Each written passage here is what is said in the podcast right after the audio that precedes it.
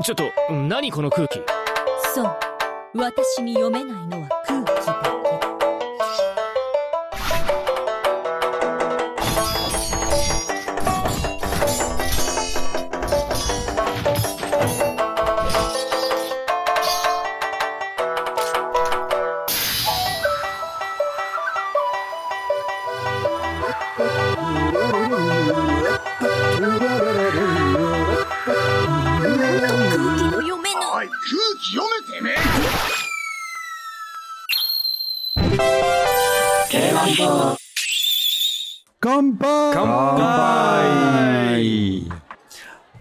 Bonsoir et surtout bienvenue à l'Izakaya du KY Show, le point de chute des gaijins qui pannent rien aux jeux vidéo japonais mais qui en parlent quand même. Et aujourd'hui nous sommes au niveau euh, 9, euh, combien? 9-3 je crois, il me semble, un truc comme ça, de ce super jeu Ouais, vidéo. 80 93, c'est bien. Ouais, 93. voilà. Et euh, autour de la bière, eh bien, nous avons un nouvel invité, c'est Vince de Gaijin San. Salut Vince, comment ça va? Ouais, bonjour, merci à tous et merci de, de m'avoir invité, ça fait très plaisir. Eh ben, nous aussi, on est super contents. Nous avons aussi Gaëtan. Bonjour à tous. Comment ça va, Gaëtan? Euh, ça va, ça va. Euh, ça va. De, de- plus le podcast avance, plus c'est pire au niveau du corona en Corée. Donc je pense que je risque de pas être là pour le prochain. Ce sera peut-être mieux parce que là, euh, Ah, bah, à ce moment-là. c'est- j'en- parlais un petit peu dans la JNC tout à l'heure, peut-être en, en préambule, mais ah, ça commence à craindre un peu quand même. Ah, ok, d'accord. Et nous avons notre Tencho, Chris. Bonsoir. Comment ça va, Chris? Vous allez bien? Ça, va bien. Ça va bien. On a bien réveillonné tout ça. Euh, Le dernier jeu de boulot, journée de boulot, c'est lundi. Donc, euh, bah, tout va bien, quoi. Ah oui, c'est vrai qu'on est euh, juste après Noël, là. On est combien aujourd'hui? 27 Bah, oui, oui. Ouais. On est le 27, 27, On ouais. enregistre ça. le 27 Ouais. décembre. Et moi, je suis Manu. Je suis donc le host de euh, le, dernier host de l'année, puisque à partir de l'année prochaine, on va tourner, hein, parce qu'il y en a marre. on va se marrer. Et aujourd'hui, on va parler, eh bien, de plein de trucs. Euh, donc Vince, il a plein de choses à nous dire sur euh, sur les trains, apparemment. Euh, le père Chris, il a, il a joué à plein de trucs aussi euh, qui sont même pas japonais en plus, oh, dis donc.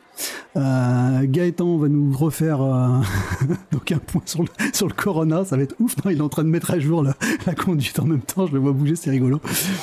Et on va discuter aussi beaucoup de news, parce qu'il y a beaucoup de trucs avec Konami, le Bokegen Studio de Toyama, SNK, enfin, il y a plein de trucs. Ça, Ikima Show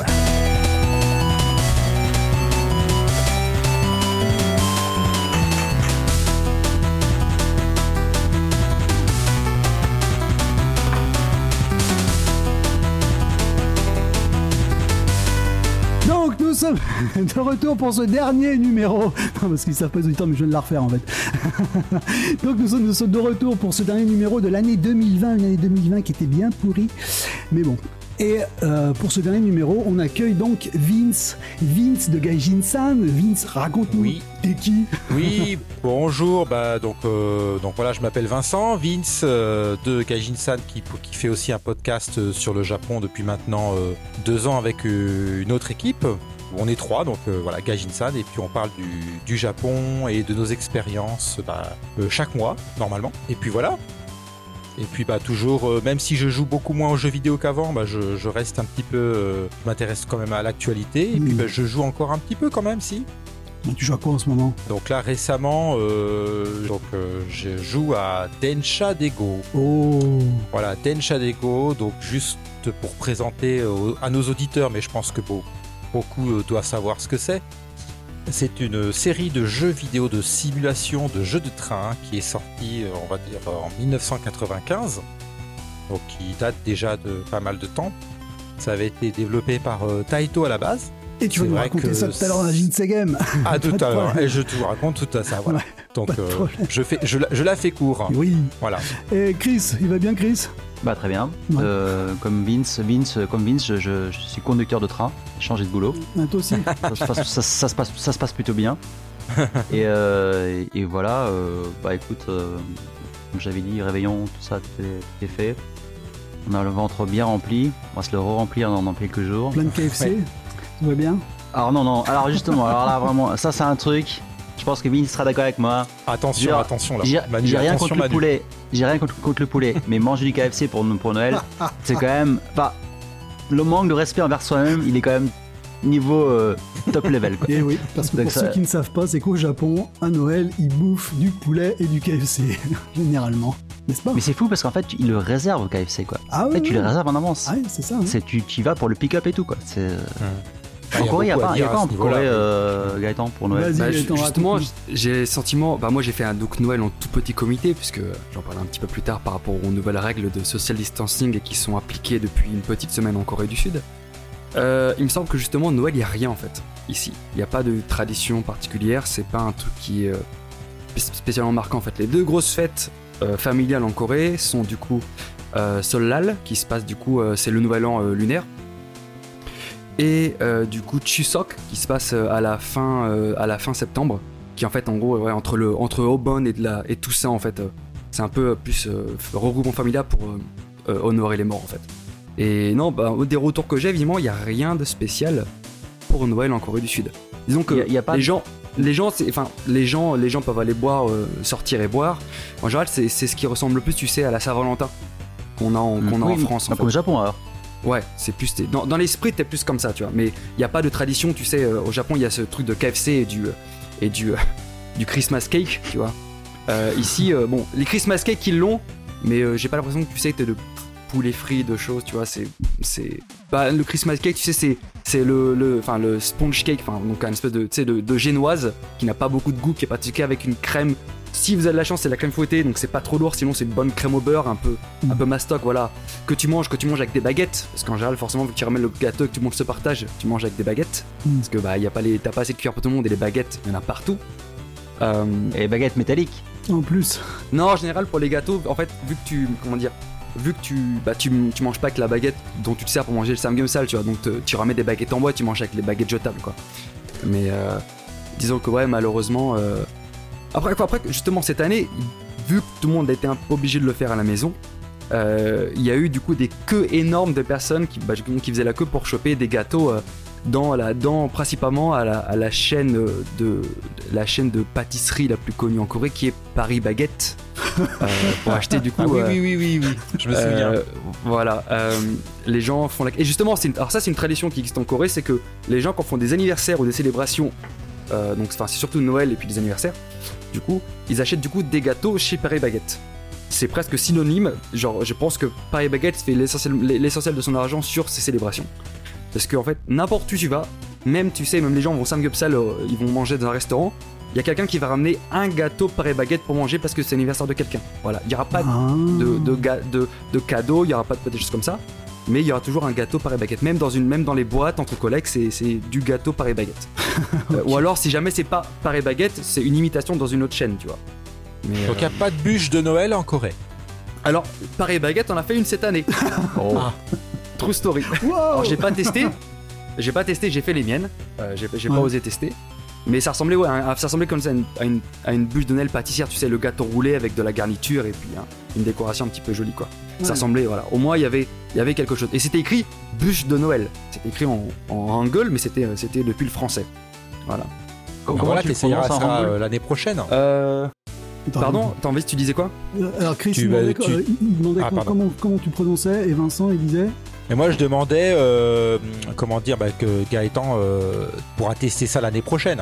Ah écoute, eh, s'il y en a encore, je ferai. eh, si jamais j'y- je, je passe à Paris, Ga- à Paris Baguette en début de semaine et j'essaie de voir s'ils en ont encore. Mais euh, alors ça c'est. Ah mais là c'est trop voilà. tard. Ah non bah non, euh, je pense qu'il y en a encore. C'est, c'est, là voilà, j'ai le fascicule de Paris Baguette des trucs de Noël. Bon, là bon, les auditeurs pourront pas le voir, mais voilà, ça ressemble à ça les bûches de Noël. Voilà. un joli, euh, Voilà, un joli ça- fascicule tout voilà. rouge avec plein de bûches, marqué en- tout marqué en chinois. Bon, après, j'arrive j'arrive pas à lire, hein, mais bon. Alors ça c'est voilà, donc ça s'appelle voilà, bûche de Noël, euh, roll cake. Bûche de Noël. c'est En fait, c'est comme, un katakana, quoi. Ça, ça, change, pareil. ça change pas trop. Bah oui, bah bien sûr, euh, ils, ils ont pas, il y a beaucoup de sons, il y a les sons français, ils les ont pas tous. Voilà. Ouais, mais je, je m'attendais à plus de prr prr, tu vois, un peu plus de coréen, quoi. non mais ça s'appelle bûche de Noël en français. Le prr peux Noël, quoi, tu vois. C'est comme ça, bûche de Noël, c'est bizarre. Mais- Voilà, voilà. un peu plus de son coréen, tu vois, un, un truc bien punchy, Mais, quoi. mais, mais ce qui est pour moi étonnant, parce qu'il y a une grosse communauté euh, catholique, euh, enfin chrétienne en, en Corée du Sud, bon, je pense que les offices religieux, de toute façon, cette année, euh, c'était un peu, c'était un peu, c'était un peu foiré de toute façon. Ça a Mm. été annulé. Euh, mais je trouve ça assez étonnant que j'ai pas plus de retour de, de célébration à l'occidental de Noël, euh, malgré la- la- les 30% de population qui sont, qui sont, qui sont chrétiennes, quoi. Ouais. Ils ont pas, ils sont, ils ont pas continué à répandre le corona avec la, la, la- l'eau bénite là? C'est sympa Bah, ouais, enfin, c'est- bah justement, il y a- bah, je pense Par que la- alors ça Par, par le ça- Saint-Esprit. Par le Saint- oui, c'est ça. Dans une, ils allaient dans une église alors que les, regroupements étaient interdits. Euh, du coup, ils balançaient de l'eau bénite dans un spray de l'eau bénite pour, euh, pour du coup protéger les gens. Mais il s'est rendu compte qu'en fait, l'eau bénite était elle-même infectée Ah ouais, Voilà. C'est comme tu Oh là se à la gueule avec, euh, avec de l'eau bénite, C'est ça. Ok. Et il me semble que justement, avant, alors avant la deuxième vague, il me semblait que quelque chose comme 65% des cas en Corée du Sud étaient liés à des clusters. Catholique. euh, de bénite. de- ouais, de- enfin pas. Euh, 65% des, des clusters étaient liés du coup à des, à des pratiques religieuses. Ouais, bah, Donc surtout à des, à des gens qui se réunissaient dans les églises, etc. pour prier. ok. Ah, c'est fou ça. Ouais, d'accord. Bon, et ben, on va partir sur la Jeans Game. Vous êtes ready? Quelque chose à dire? Non? C'est parti. C'est parti. Let's go. Eh, C'est parti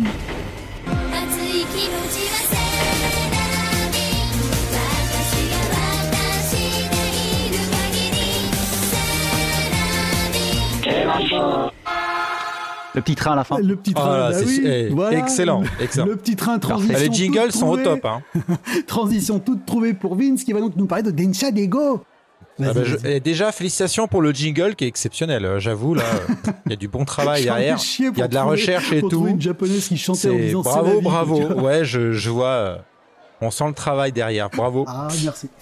Alors, bah, Densha Dego, ouais, bah, j'en ai, un- j'ai un peu introduit tout à l'heure euh, ce que c'était. Donc, euh, voilà, une licence qui existe au Japon depuis euh, plus de 20 ans maintenant. Et puis, ben, euh, bah, pour ceux, tous ceux qui s'intéressent un peu aux ovnis, on va dire, euh, des jeux vidéo japonais, euh, même si, même si on n'y a jamais joué, je pense que tout le monde connaît plus ou moins un peu la, la licence.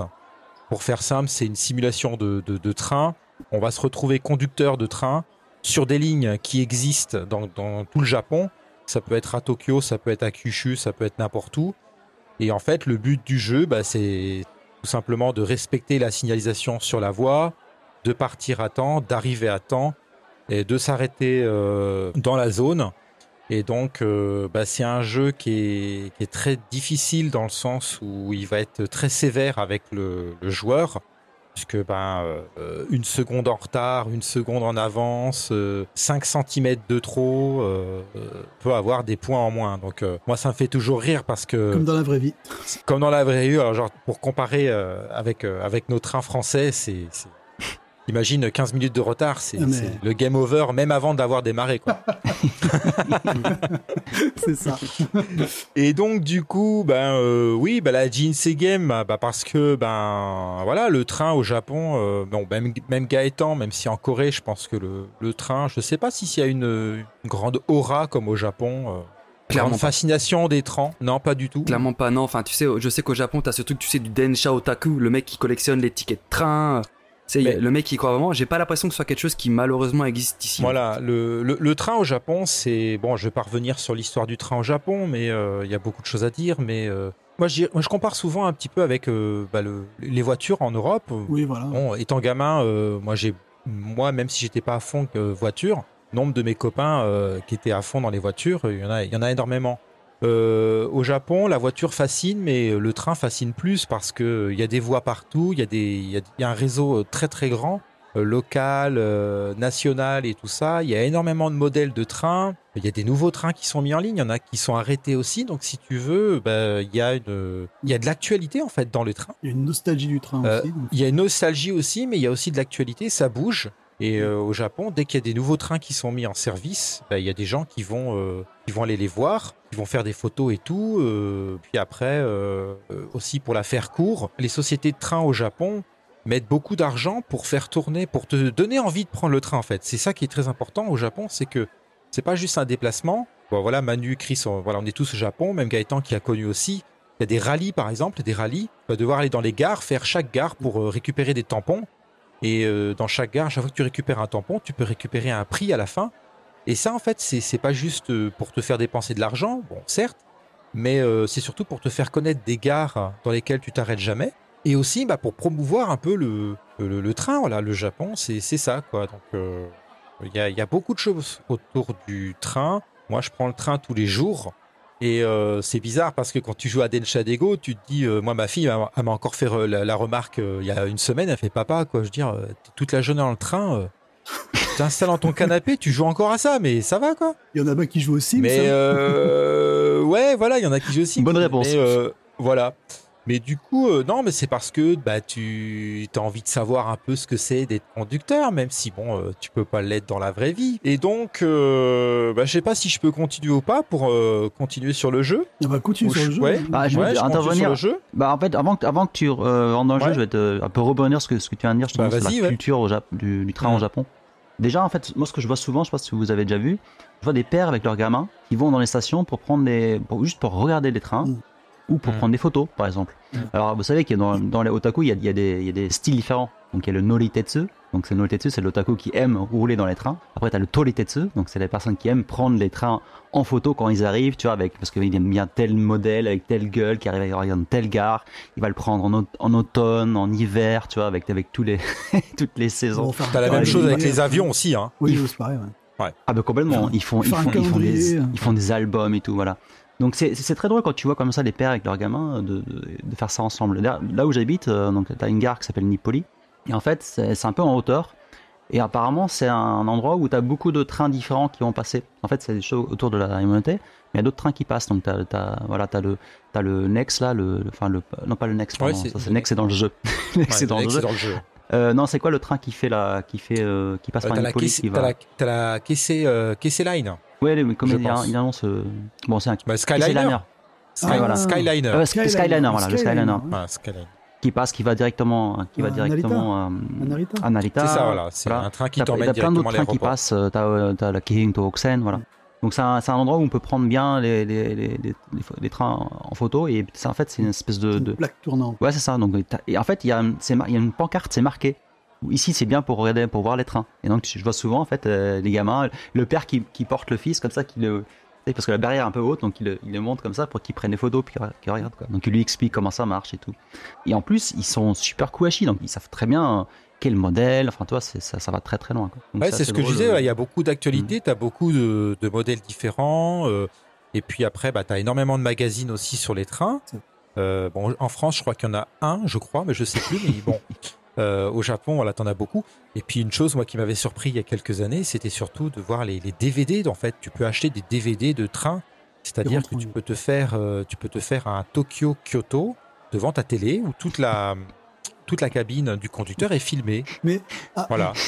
bah, Donc ça coûte, ça coûte cher, ça coûte cher hein, parce que c'est des DVD qui sont pas très bien rentabilisés, tu penses bien? Et tu peux Mais changer d'angle?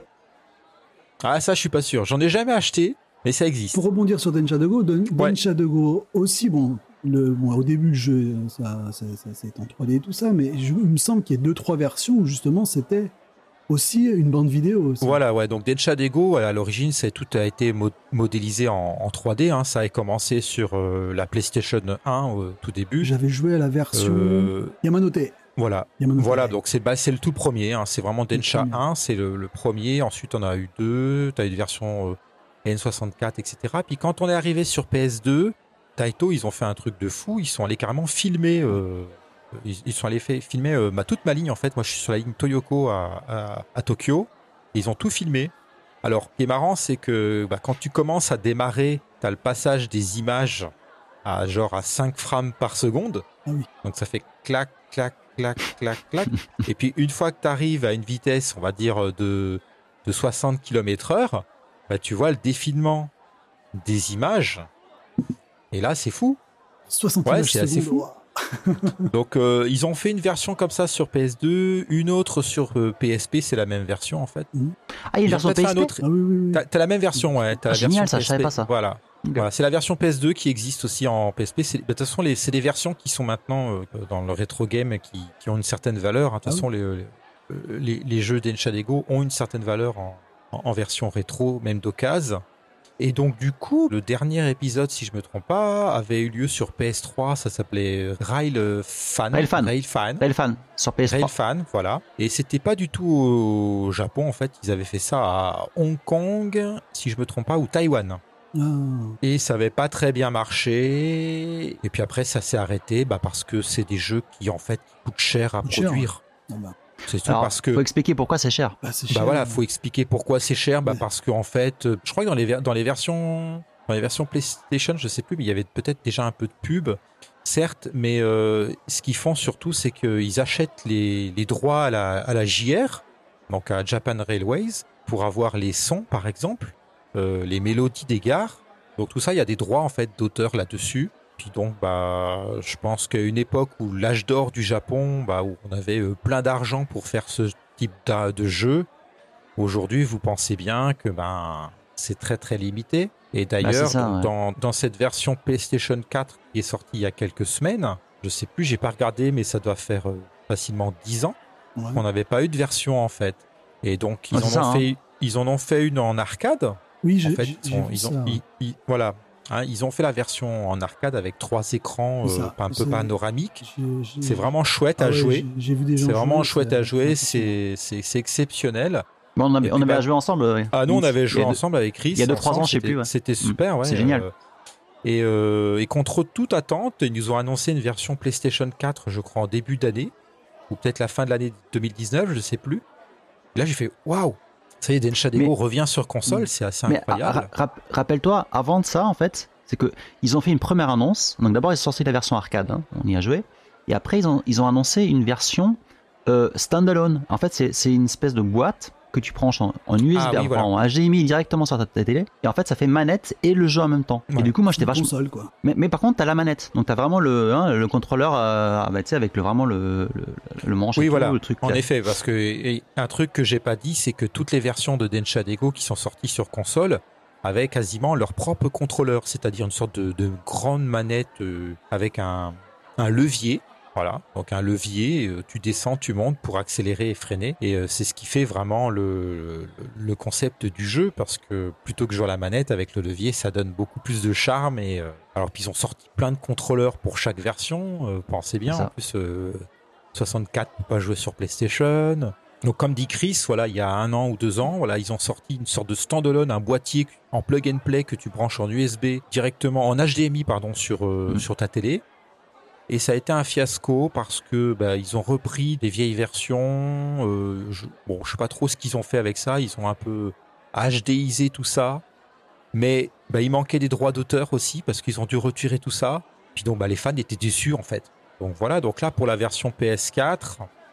Euh, on se retrouve avec euh, la Yamanote, donc la ligne de Tokyo, la, la ligne périphérique de Tokyo, avec d'autres trains euh, en plus, où là, euh, bah, ils ont tout remodélisé euh, il y a quelques années, donc c'est vraiment très propre.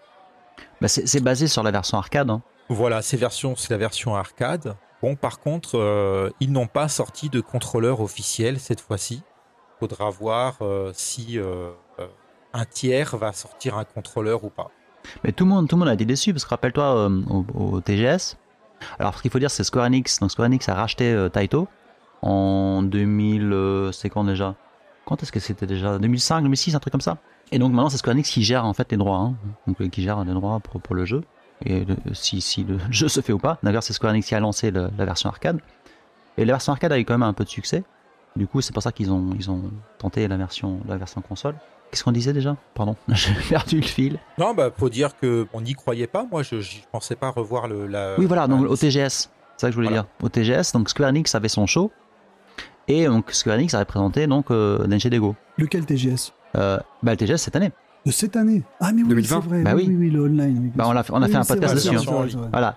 Et donc tout le monde attend. Donc, on- ils avaient déjà annoncé le, le jeu avant. Donc là, c'était un spécial show spécial Denshi Dego. Donc moi, en tant que fan, tout le monde attendait qu'ils présentent le contrôleur. Et qu'est-ce qu'ils ont présenté? Donc la grande surprise, c'était la- la ver- euh, le mode VR qui était vraiment cool.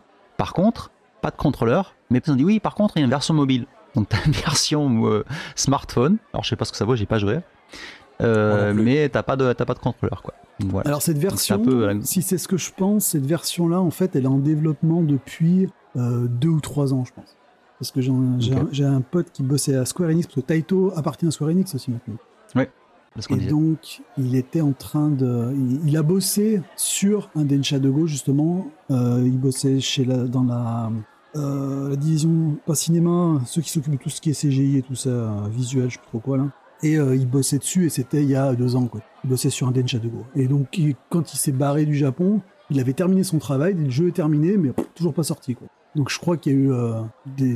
De toute façon, quand tu, quand tu regardes les datas, je crois qu'elles datent de 2018 Oui, déjà. voilà, c'est ça. C'est ça, c'est Hmm. exactement Donc ça. c'est des datas qui sont déjà un petit peu. C'est le bon, timing. voilà, il n'y a pas eu grand chose.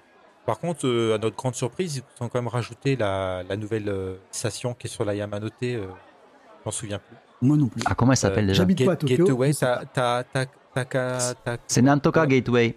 Voilà, Nantoka Gateway. vois, on, on, on, sou- on s- on se, re- on se souvient mieux du truc anglais que japonais. C'est une station qui est entre euh, Shinagawa et Tamachi. Voilà. En plus, c'est bizarre parce que vous l'avez déjà, vous êtes passé déjà dans la gare? Parce que en fait, elle est super courte. Donc Oui, tu- elle est tu- très courte. Le, Alors, le train je- commence et au bout de 10 Alors, secondes, ouais. il s'est déjà atterri à la prochaine gare. Voilà. Alors juste pour l'histoire de cette station, c'est une station qu'ils ont créée pour euh, rendre un accès plus euh, facile pour les Jeux Olympiques Ah. qui devaient avoir lieu en 2020 bon, voilà. Et voilà. Euh, et qu'on aura bien entendu en 2021 à coup Peut-être. sûr. Non non non c'est sûr, c'est sûr. Et Euh, à, à la télé quoi. Et point. du coup et du coup Hmm. voilà Vas-y, vas-y vas-y. Non, euh, continue, Manuel. Vince, vas-y. Non, non, non, bah, c'était juste pour dire que, juste dernière chose concernant le, le- le contenu du jeu, euh, donc c'est très bien, hein. moi franchement je suis très content, je suis très ravi, il n'y a pas grand chose à dire. Euh, ils ont fait du très bon travail. Bon, après on pourrait euh, dire, euh, ah ça manque un peu de lignes. C'est un jeu qui est quand même assez... euh, il peut être très euh, lassant parce que on refait souvent euh, les mêmes choses avec des toutes petites contraintes qui changent. faut savoir, c'est qu'entre deux stations, euh, c'est genre 1 minute 30. Donc en gros, le temps de jeu est très très court. Donc on peut s'arrêter euh, très vite ou euh, comme enchaîner plusieurs... euh, plusieurs euh, et donc en fait, euh, la chose, chose que j'aurais bien aimé qu'ils mettent, c'est bah, les mélodies des gares. Parce que bah, au Japon, on a tous, chaque gare a plus ou moins sa propre euh, mélodie. Et ça, bah, ils les ont pas mis, bah, certainement pour des Raison de droit. questions hein. d'argent. Ah oui. Voilà. Bah, c'est les budgets, ça coûte que- super cher. La peau des fesses. Hein. Et donc ça, Et qui- apparemment, c'est Voilà. Jar qui Ouais. sont les plus chiants et les, les, les plus Ah bah, chers. ouais, ouais, certainement. Certainement. monopole, Là, hein. on parle de, là, on parle de Yamanote quand même. On parle de Yamanote, plus. donc c'est c'est- Mm. c'est Tokyo. Quoi. Donc, euh, Et est-ce que tu connais un dojin game qui s'appelle Densha des D Ah, c'est une parodie ça, non? Tu connais alors là, je. Tu connais Initial, D Ah, Initial D, oui, je connais. oui. Eh ben, il y a un dojin game, il y a des amateurs qui s'amusaient à faire euh, un mix entre Densha de Go et Initial D. Et c'est complètement pété parce que tu fais du drift avec ta locomotive sur les rails. Ah, oui, d'accord. Ah, je l'ai vu, je l'ai vu. Le fameux Kansai Dorifto. Et c'est C'est ça. c'est très très drôle à Et- jouer. Alors bon, c'est ça, c'est plus Initial D que Densha de Go quand même. Y a pas, si tu, tu as de la course poursuite avec un autre, euh, une autre locomotive. Euh, bon, les gares, on a un peu rien à faire. Enfin, tu rentres en gare de temps en temps, mais euh, mais bon, tu fais des drifts au milieu. Enfin, on s'en fout. C'est juste pour le fun, quoi. Et en fait, le principe, bah, pour drifter, en fait, il faut mettre l'arrière de ta locomotive sur les rails qui, euh, qui jouxtent la les tiennes. Pour faire un drift sur dou- double rail, en fait. Et c'est n'importe quoi. C'est super speed. hein. Enfin, euh, c'est pareil. Il y, a, il y a plein de voix. euh, les mecs qui se parlent, ils s'insultent. Enfin, tu sais, c'est du necker dessus à, à fond, comme d'habitude. Et le gameplay, le gameplay est assez chaud à, choper au niveau des contrôles. Ça joue avec les, euh, avec les, avec les gâchettes. Et savoir quand est-ce qu'il faut drifter. Parce que si tu driftes trop, euh, trop et que tu perds l'équilibre, tu perds des wagons. Donc, comme tu perds des Bah wagons, oui. tu perds des gens. Donc, c'est pas bien.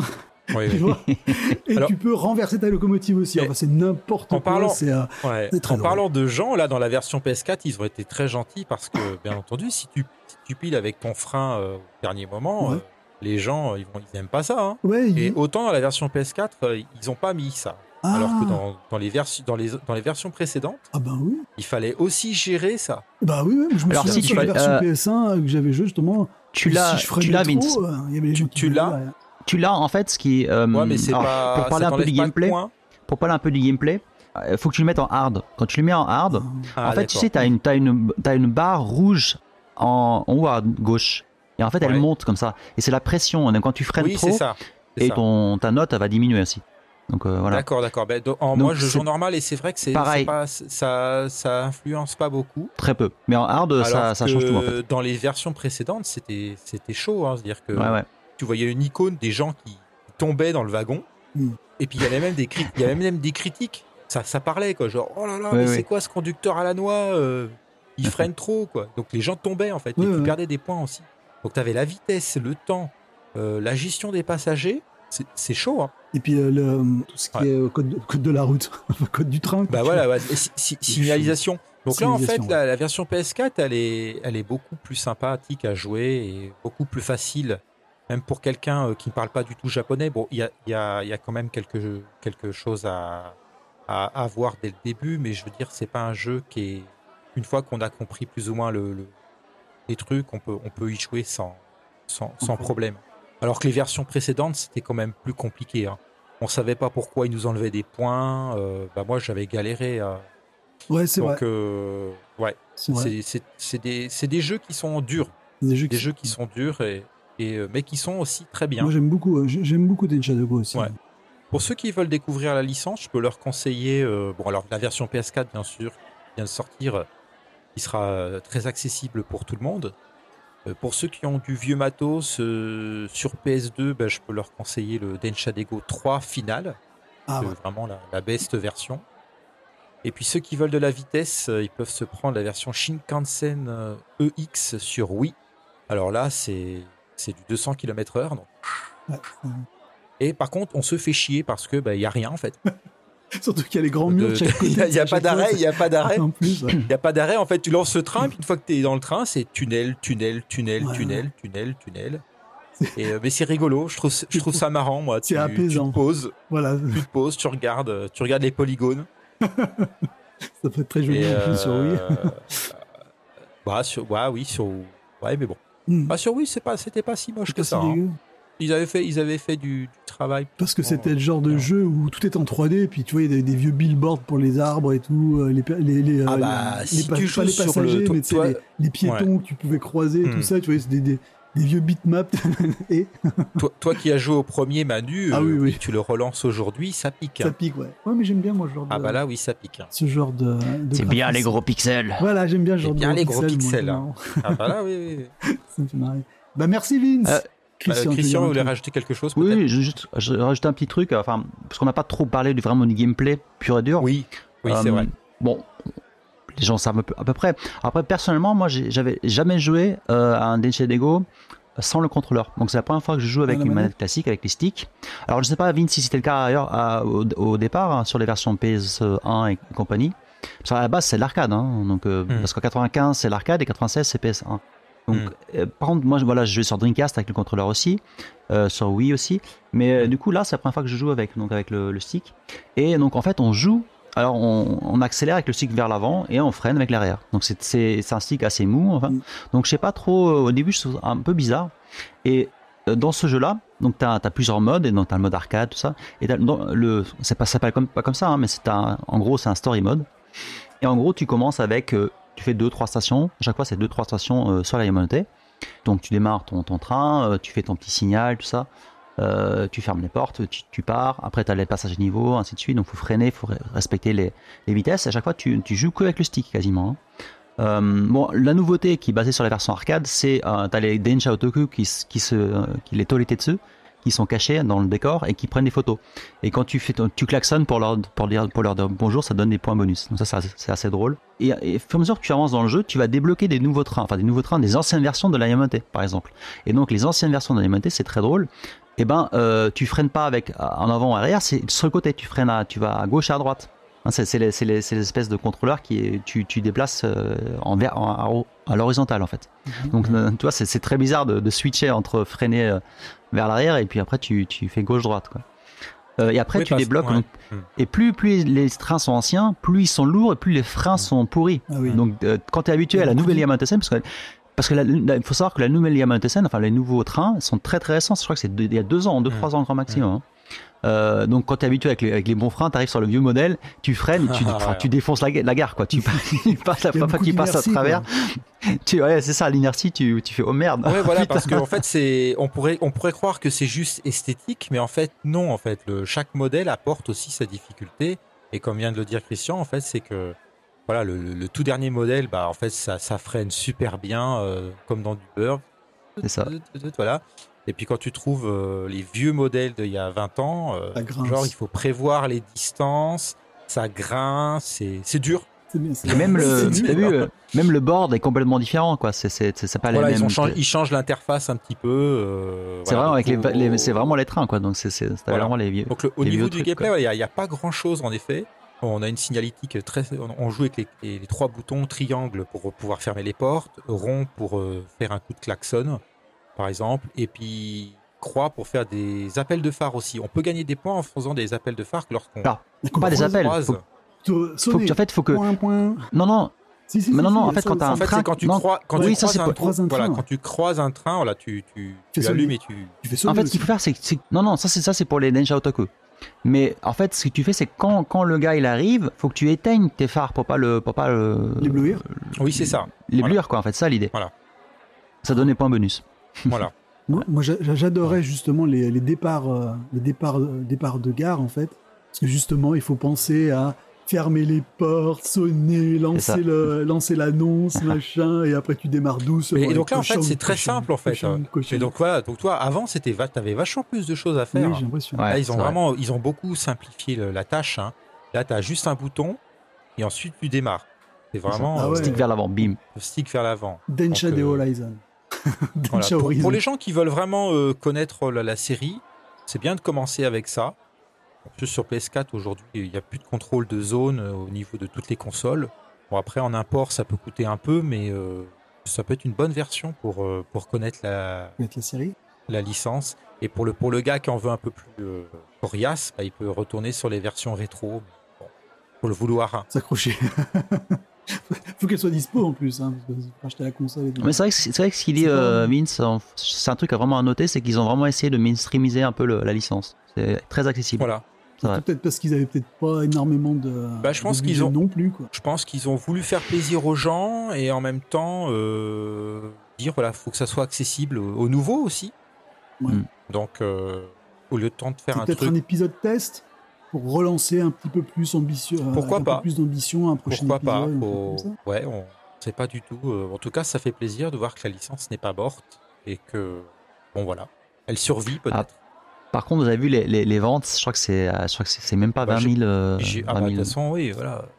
Quand C'est un une jeu comme ça hein. qui, C'est du niche quoi. qui coûte Ah ouais, mais euh, niche. 8 millièmes, 7 millièmes. Ouais. Non, c'est les, c'est-à-dire les- nous on l'a acheté, c'est parce que voilà, on connaît, mais Ça- on attendait ça avec impatience. Mais d'un autre côté, ils sortent ça en, à cheval entre deux générations aussi quoi.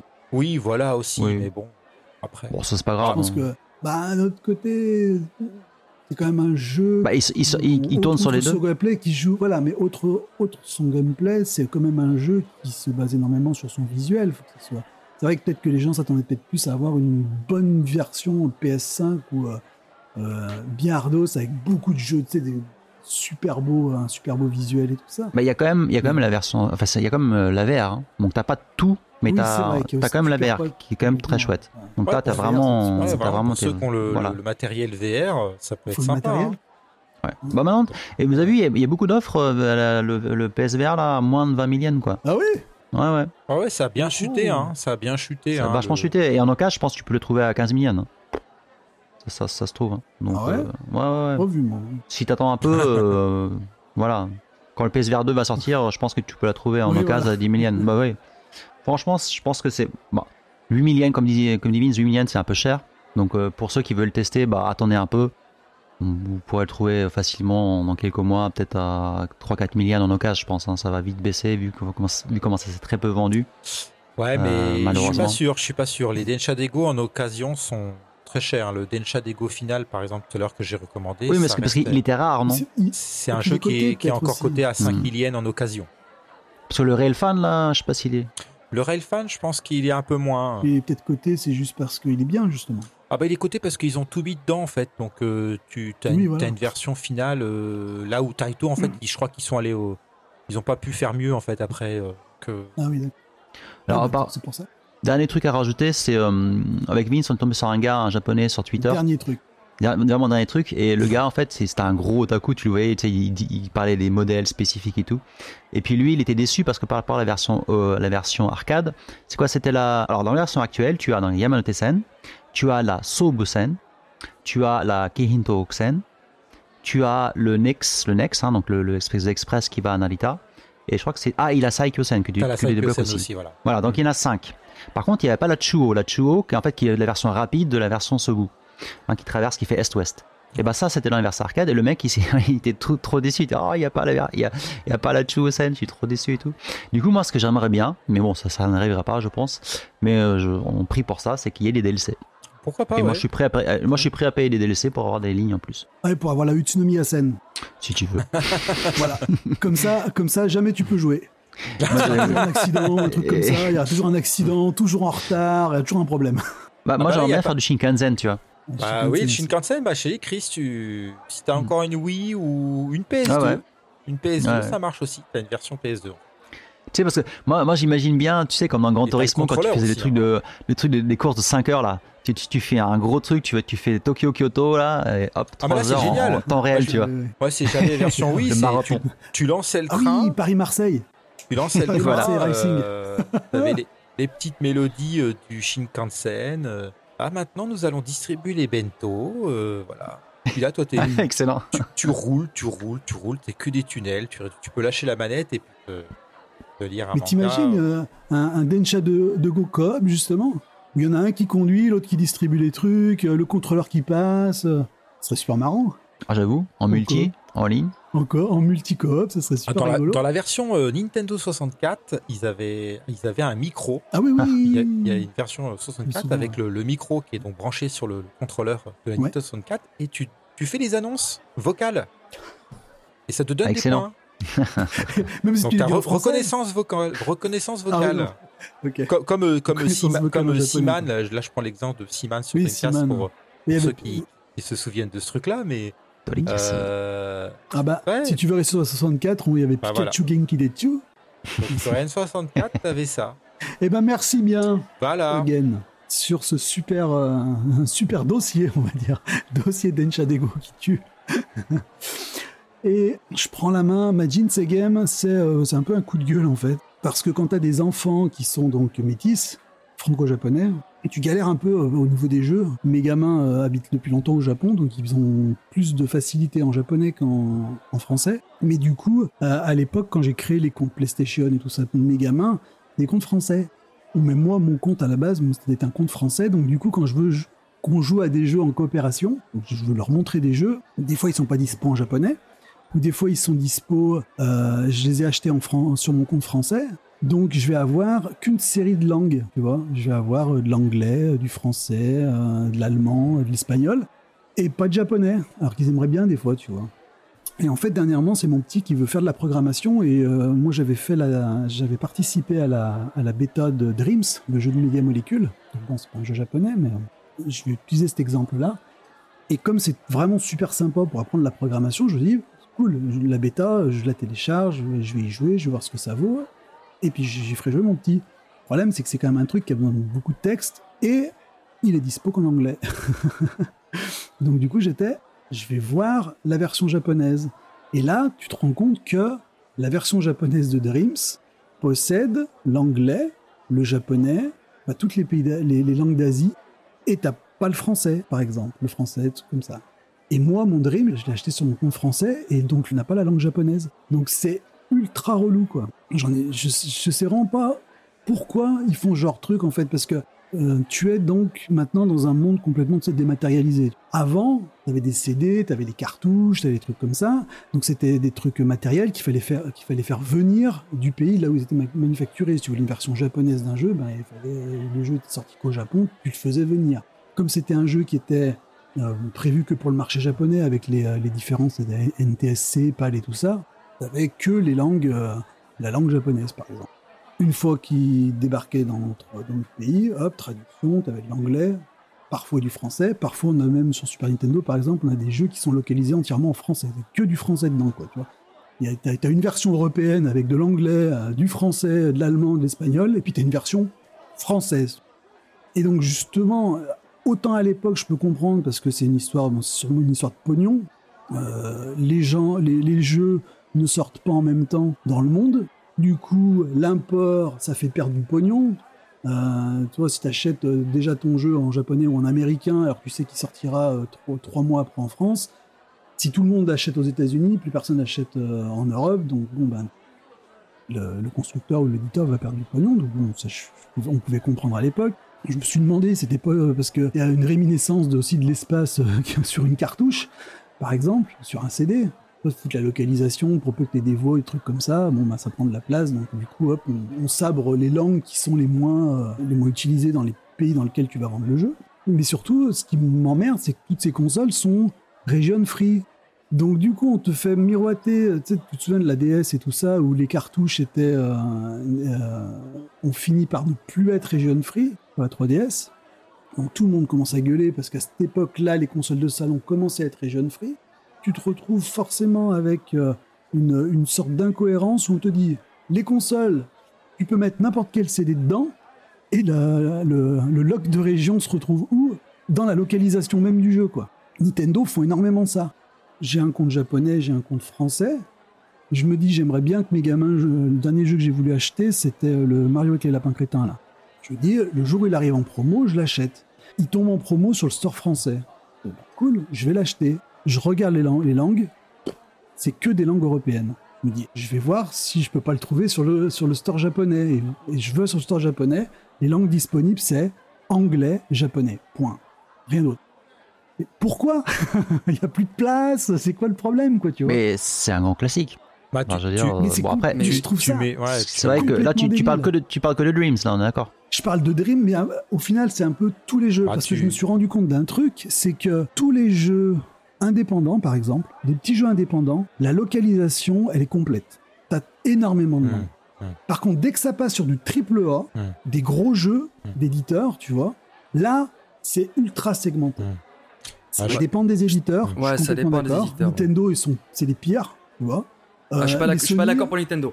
C'est pareil. Je t'interromps. Pour Nintendo, moi coup, non plus. euh, ah Il y, a, Oui. y y y eu un changement depuis la Switch. Mais en fait, Là, Ah oui. non. Ah, Bah, si, si, si, Là, a j'ai- eu un gros là, j'ai l'exemple, depuis hein. la J'ai Switch, acheté, euh, euh. J'ai Mais acheté. euh. Ah, mais justement, moi, justement, le cas en Corée, c'est quand on se tape les versions asiatiques. Oui, Donc, voilà. dans le meilleur des cas, t'as anglais, chinois, coréen. Ouais. C'est en général, c'est la, les règles. Mm. Euh, sauf que par exemple, on te parle- tu parlais du coup, tu sais, des différences entre les sorties. Bah, par exemple, Persona 5 euh, Strikers, il est sorti en Corée. Donc, il est disponible en Corée. Oui. Mais du coup, il y a que la version coréenne sur la cartouche Switch. Il y a que le coréen. Il y a même pas le japonais. Mais pourquoi? Je sais pas. J'ai voulu, là, j'ai fait des, j'ai, fait des, j'ai fait des, des, des, des cadeaux à des amis. J'étais au, au- donc au magasin de vidéo et j'ai demandé au vendeur à chaque fois quel jeu avait l'anglais ou pas, juste l'anglais. Je suis même pas, je suis même pas chiant, juste l'anglais. Ouais, ouais. Dark Souls 3, que le coréen. Nioh 2, que le coréen. Nier Automata, que le coréen. Euh, du coup, j'ai voulu prendre le remake de, le remake de euh, euh, Shin Megami Tensei, du coup, le Nocturnal. Nocturne, ouais. Nocturne, ouais, le bah, qui sort, mais en fait, qui, mais en fait, du coup, qui sort dans 6 mois en Occident, traduit, mais du coup, il est déjà sorti maintenant. Mais que le coréen le sur la version. À la rigueur, du coup, Nintendo, Nintendo, les seuls qui le font, parce que par exemple, là, j'ai acheté du coup le Zelda Musso, et du coup, il y a coréen plus 8 langues. Donc, il y a, j'imagine qu'il y a langue français, anglais, espagnol, italien. Bah, il y a français, bah, les, les, les, les cinq langues, les cinq langues européennes, plus japonais, plus, j'imagine, bah, coréen, parce que c'est écrit, il y a écrit version coréenne dessus, et j'imagine sûrement peut-être chinois traditionnel. Ah, mais t'as je pas, suppose. t'as- t'as pas regardé Parce que J'ai pas encore- j'ai pas encore ouvert le jeu. Du malaisien, du, philippin, du, Ah, non, non. du philippin, du malaisien, non, un truc comme ça. justement, Hmm. Quand- justement pour euh, le, le petit tip, si jamais vous savez pas pour les jeux import euh, pour Nintendo, vous allez sur le site de l'eShop du pays en, en question, Voilà. sur la page, Et ensuite marqué. en dessous ils vous mettent la, li- la liste des langues, ils vous l'écrivent. Ouais. Et donc Zelda. Musso c'est bon, je sais que c'est bon. Mais par exemple je voulais m'acheter euh, Trials of Mana. Hmm. Ici c'est chinois, anglais, coréen. Voilà, même pas euh, non pas l'anglais pardon, c'est chinois, non c'est chinois et coréen, Chin- juste chinois et coréen. Mais je trouve ça, je Donc, trouve ça euh, ouf en fait. alors, Manu, Je trouve bon, ça, euh, oui, Ouais, bon, je pense que tu, mets le, tu mets le doigt sur un truc qui est, qui est énorme ici. Euh, je ne veux pas trop monopoliser la parole, mais Oh, si, disons si, vas-y, que Euh, moi, j'achète régulièrement des Blu-ray. Bon. Euh, Ah, les Blu-ray, vais les- en fait, C'était juste pour, euh, pour montrer que c'est plus ou moins lié. Hmm, voilà. Euh, moi, j'achète des Blu-ray et euh, ce que je, ce que, ce que j'aime avant tout, c'est au moins avoir les sous-titres français. C'est tout ce que je te demande. Mm. C'est tout ce que je demande en fait dans, dans- quand j'achète mes films en Blu-ray. Au Japon, il faut savoir que tu as énormément de, de films qui sont sous-titrés en français, sauf qu'ils ne sont pas indiqués sur la boîte. Donc, comment ça se passe? C'est bah, les gens qui achètent, qui achètent les Blu-ray, qui font après, ils font une identification avec un software pour savoir exactement tout ce qu'il y a dans euh, le Blu-ray. À savoir que quand tu configures un Blu-ray dans une langue japonaise, le player, il ne va pas t'afficher toutes les langues. C'est vraiment incroyable. Et oui, alors que donc le même disque, le même disque, écoute-moi, hein, il peut avoir le deux langues disponibles s'il est configuré en, en japonais par exemple. Et euh, moi, mon Blu-ray, c'est un Blu-ray donc euh, une, une zone européenne, donc euh, il est il est en français. Sur le quand je mets mon disque acheté au Japon, je n'ai pas le japonais. Tu vois C'est c'est- affolant. Le, le pourquoi en fait, c'est quoi? Ben, En fait, quand j'en discutais avec euh, un ami américain qui, qui est un peu là-dedans, il m'a dit que c'est juste une question de droit, de de- d'édition, que c'est c'est pas c'est pas une question de place ni quoi que ce soit, parce que tu penses bien qu'un Ah oui, fichier texte j'imagine. c'est- euh, ça, ça prend pas grand, ça prend pas grand chose, même si c'est des fichiers images aujourd'hui. C'est juste des questions de, de, de droit et de licence qui appartiennent à certaines zones géographiques et euh, tu retrouves plus ou moins ça euh, dans le jeu vidéo. Alors c'est vrai que ça peut penser un peu archaïque quand tu penses qu'aujourd'hui, comme tu disais, euh, tout est, on est tous region free, on a tous la même console, mais ça reste en fait. Et je pense que c'est des vieilles pratiques euh, qui restent et chez les triple A, alors il y en a qui font des efforts. Voilà, Euh, moi je vais prendre l'exemple de Sega au Japon, qui font des efforts pour mettre des- du français. Euh, un exemple qui me vient à la tête, ça sera par exemple Devil May Cry euh, 5 C'est pas ou ça, même le c'est- 4 en japonais euh, a aussi, euh, pardon, voilà, euh, qui a le français. Tout à l'heure, je parlais de Nintendo aussi, qui depuis la Switch, ils ont fait énormément d'efforts, puisque moi, quand tu Mm. vas chez Yodobashi Camera ou chez Big Camera, donc les magasins Mm. d'électronique au Japon, ils ont fait l'effort, et ça c'est incroyable, depuis un an, deux ans, de mettre des étiquettes, de mettre les langues disponibles dans les cartouches. C'est incroyable. c'est- mais Ça, incroyable. parce qu'il y avait les Jeux Olympiques Alors, oui, en effet, il y a eu les Jeux Olympiques et puis surtout, il y avait une grande masse touristique chinoise et étrangère. Ah, donc ça, faut, faut pas l'oublier. Mais moi, j'ai été surpris de voir euh, des jeux japonais euh, dans les étalages avec des petites étiquettes et voir le drapeau français chez Nintendo. C'est Hmm. c'est- incroyable. Euh, Et, pour- et pourtant, je t'assure que sur Switch, les- la, la plupart des jeux que j'ai voulu acheter, euh, Bah, si tu prends des- par Nintendo Bah, la plupart du temps, c'est vrai. euh, Mario Odyssey, euh, non. Mario Odyssey, là, euh, si, Mario Odyssey, il, il l'a. mais- pas, j'ai pas, Mais il faut que tu mettes, il faut que tu mettes ta console euh, en français. Ah mais il y a ça aussi, bien sûr. Mais a- non mais c'est pas, c'est pas que ça. C'est que des fois même si tu la mets en français, elle va passer en anglais parce que la langue, la langue est pas, euh, est pas disponible. Bah alors après, dedans. ça, ça, c'est encore Des fois- autre chose. Mais comme, mais en Voilà, fait, mais tu, mais tu vois que c'est lié, c'est pareil avec les Blu-ray, toi. C'est comme je te disais que l'histoire des Blu-ray. Justement, je voulais en parler des Blu-ray parce que c'est exactement la même chose. On est en train de. J'avais ramené des Blu-ray fran- euh, que j'avais acheté en France. Et donc, je me suis amusé à les tester dans la platine qu'on a ici. C'est une platine Panasonic. Et les Blu-ray, euh, depuis le- la création des Blu-ray, maintenant, les régions ont changé, tu sais, par rapport aux DVD. Oui, par rapport au Les DVD. DVD avant, Mm. euh, France, Japon, C'est- le contraire, en fait, Oui, ouais. C'était zone Voilà. 2 avant. Voilà, ils ont Voilà, mélangé on, en fait. on est- on était avec le Japon. La France était avec le Japon. Ouais, ça a inversé. Ensuite, Maintenant, c'est depuis les Blu-ray, maintenant, c'est les, les Japonais sont avec les Américains. C'est ça. Donc, Ouais. c'est différent. zone Mais B. le truc, mais le truc, c'est que les Blu-ray ne sont pas forcément region lock. En fait, Hmm. Sur les sur les Blu-ray, c'est marqué euh, A, B, C. Ouais. C'était un Blu-ray qui a A, B, C. Tu pourrais le lire sur Oui, n'importe quelle c'est platine. Le truc qui m'a fait le plus rigoler, c'est que cette region free, donc c'est donc le Blu-ray a débarqué avec la PS4, d'accord, euh, avec la PS3 pardon. Oui. Euh, donc Sony. Et le truc qui m'a fait le plus rigolo, rigoler, donc toutes les nou- nouvelles consoles region free, machin, grâce à Sony et tout ça, c'est que les Blu-ray Sony, mes Blu-ray Sony français sont les seuls qui ne passent pas sur, sur la platine japonaise. c'est les seuls Blu-ray qui sont region lock. Sur, sur une platine Sony Sur une platine, platine, euh, non, une platine Panasonic. japonaise en fait. Voilà. C'est les Panasonic, c'est ja- japonais, sur une platine japonaise, c'est les seuls Non, mais ça. Tintin passe pas et euh, Avatar passe pas. C'est des Non. films Sony, bah, pff, ça passe pas. Non, quoi. mais ça, c'est vraiment un, un gros, Attends. gros, gros bazar. Ah oui, oui. Et l'autre truc qui m'a le plus fait halluciner, et c'est là où, euh, justement, comme tu me dis qu'il y a des fois il y a des langues qui n'apparaissent pas, C'est ça. c'est que je crois que c'est euh, How You Train Your Dragon, donc Dragon, là, le film de DreamWorks. Je l'ai en français, je l'ai mis dans la platine japonaise. C'est pas marqué sur la boîte que le japonais est dispo. La platine étant japonaise, j'avais voix et sous-titres japonais. Bah, c'est ce que je te dis tout à l'heure. Voilà. Et j'ai fait What? Voilà. Et du coup, là en ce moment, on est en train de se faire. Je montre à mon petit, à mon petit tout le MCU. C'est le Marvel Uni- Mm. euh, Cinematic Universe. Et on a eu une seule fois un DVD, un DVD, un Blu-ray où il y avait le, le sous-titre en français. Par contre, tous les autres, on se tape sous-titres japonais, anglais et euh, les commentaires anglais. Et la langue, il n'y a que Oui. anglais et japonais. Et Oui. je sais pas pourquoi, d'un seul coup, les, les Blu-ray sont loqués comme ça. Voilà, donc en fait, je- bah, en fait, ça dépend. Bah là, après, faut, faut, faut être un peu connaisseur. Euh, je, je suis pas non plus extrêmement connaisseur, mais tout ce qui est MCU, tout ce qui est Marvel, euh, édité au Japon, il n'y a pas de, il y a pas de français, euh, te casse pas. Euh, euh, un site que je peux te conseiller, ça s'appelle DVD Compare. Euh, Ouais. tu taperas DVD Compare dans, dans ton Google. Moi, je l'utilise beaucoup. J'ai un ami qui Pareil, participe d'ailleurs euh, à ça. Euh, c'est fait par des fans, hein, c'est-à-dire que les mecs ils vont mettre euh, tout ce qui est Ils vont- disponible dans les Blu-ray DVD de tous les pays. Euh, c'est tout simple. Euh, moi, je, pour savoir voilà, si j'ai des sous-titres français dans les, dans les Blu-ray japonais, c'est ce que j'utilise. Euh, bien sûr, si le Blu-ray n'est pas référencé, je peux pas savoir les langues qui Oui, sont disponibles tant de- si je l'achète pas. Donc pour les jeux vidéo, euh, ça c'est Ouais, quand même les jeux vachement amélioré, mais il y a- reste encore euh, beaucoup de choses. Euh, un site aussi que je peux te conseiller, euh, qui est, je crois, plus très mis à jour malheureusement, il me semble, ça fait longtemps que j'y suis pas allé. Gaijin s'appelle- Gamers, Alors Gaging Gamer, ça a disparu. ça n'existe plus. Hein. Ouais. n'existe plus. C'était génial ça. Euh, Gamer, Je c'était un, c'était un forum euh, qui était fait, qui était tenu par euh, des résidents au Japon C'est des Euh, Américains. hein. et américains et qui mettait euh, tout- tout- toutes les langues qui étaient disponibles dans les jeux vendus au Japon. Ouais. Donc c'était assez trop euh, bien ça. C'est incroyable. génial. Euh, sinon, tu as jeu, donc jeu-import. Euh, tu tapes dans Google aussi, ça c'est tout con comme adresse, jeu-import.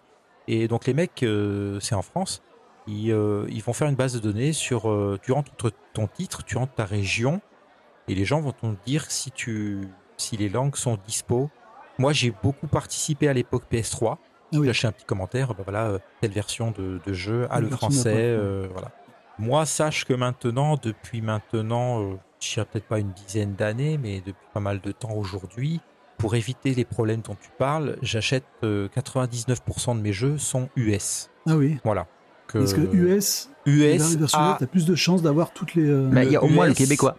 le, le- dans la Oui, version vrai, alors, voilà, dans les versions US, tu as depuis euh, 2007, si je me trompe pas, c'est une loi qui a été imposée par euh, le Canada. Toutes les versions US, alors je vais pas dire toutes à 100%, mais on va dire 99%, se doivent de mettre au minimum les sous-titres français dans tous les jeux commercialisés en Amérique du Nord. Ah ouais. D'accord? Et moi, je vais te dire jusqu'à maintenant, j'ai jamais eu un seul fail. Jamais. Mhm.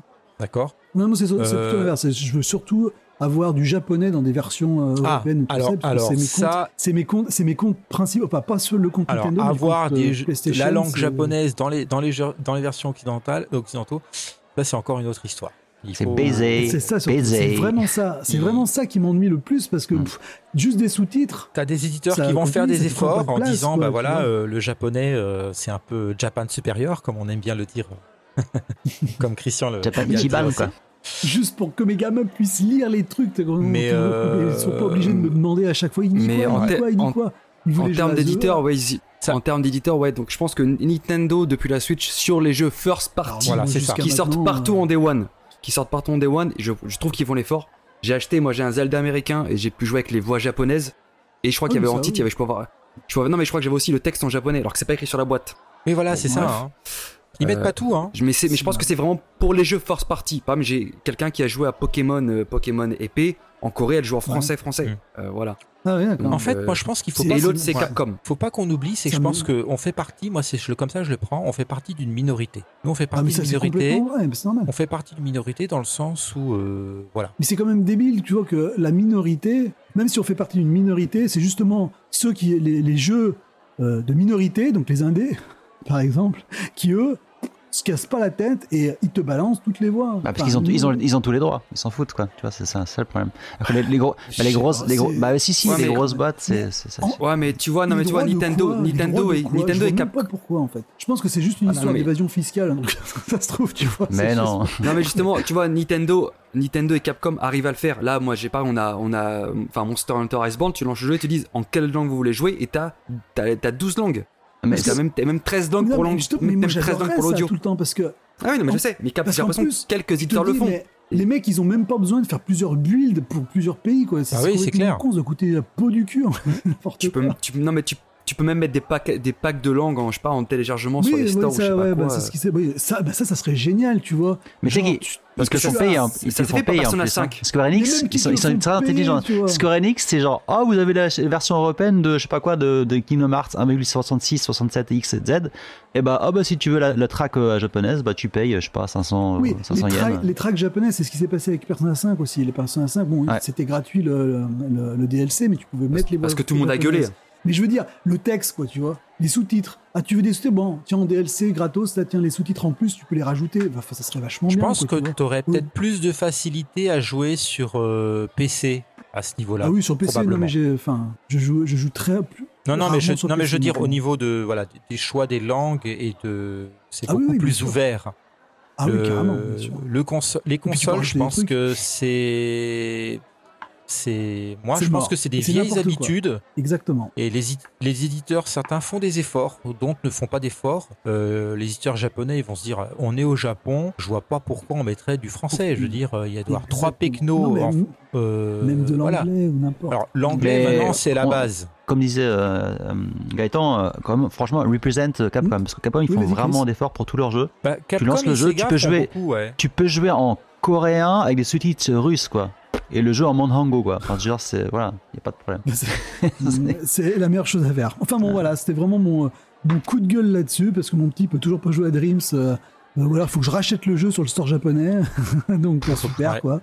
Donc voilà, c'est relou. C'est relou. Faut que tu achètes les jeux deux fois. Voilà, euh, euh, c'est vraiment, mais comme tu dis, c'est vraiment un, un cas vraiment particulier, quoi. Faut avoir des gamins franco-japonais, quoi.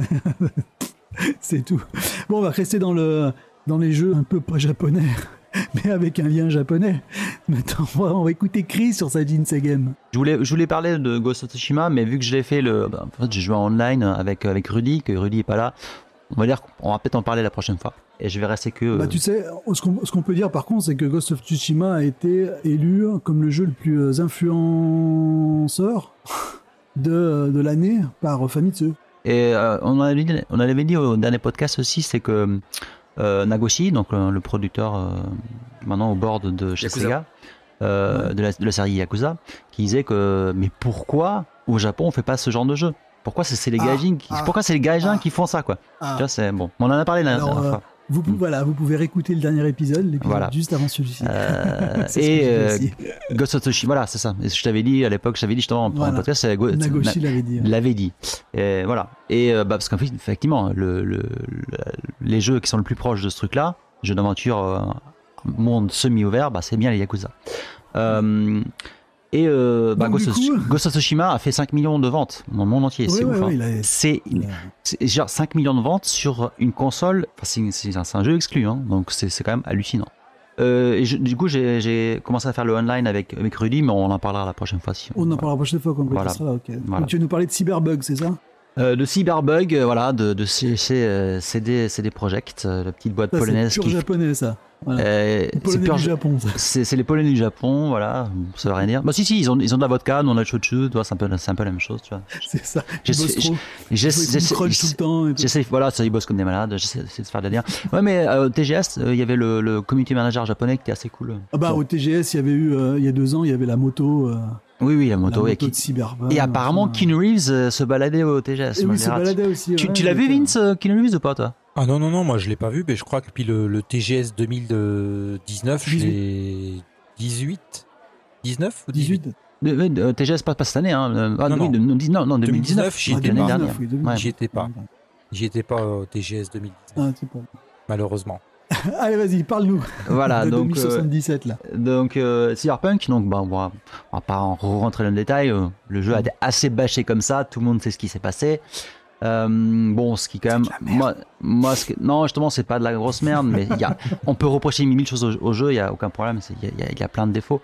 Puis, enfin, tous les défauts que dans le jeu, bah, je m'y attendais parce que je savais que c'est un jeu CD Projekt et un jeu CD Projekt, pareil, c'est ce qui fait le jeu. Malheureusement, c'est pas le gameplay, mais c'est le reste. C'est les bugs. Bon. Ah bon, pardon.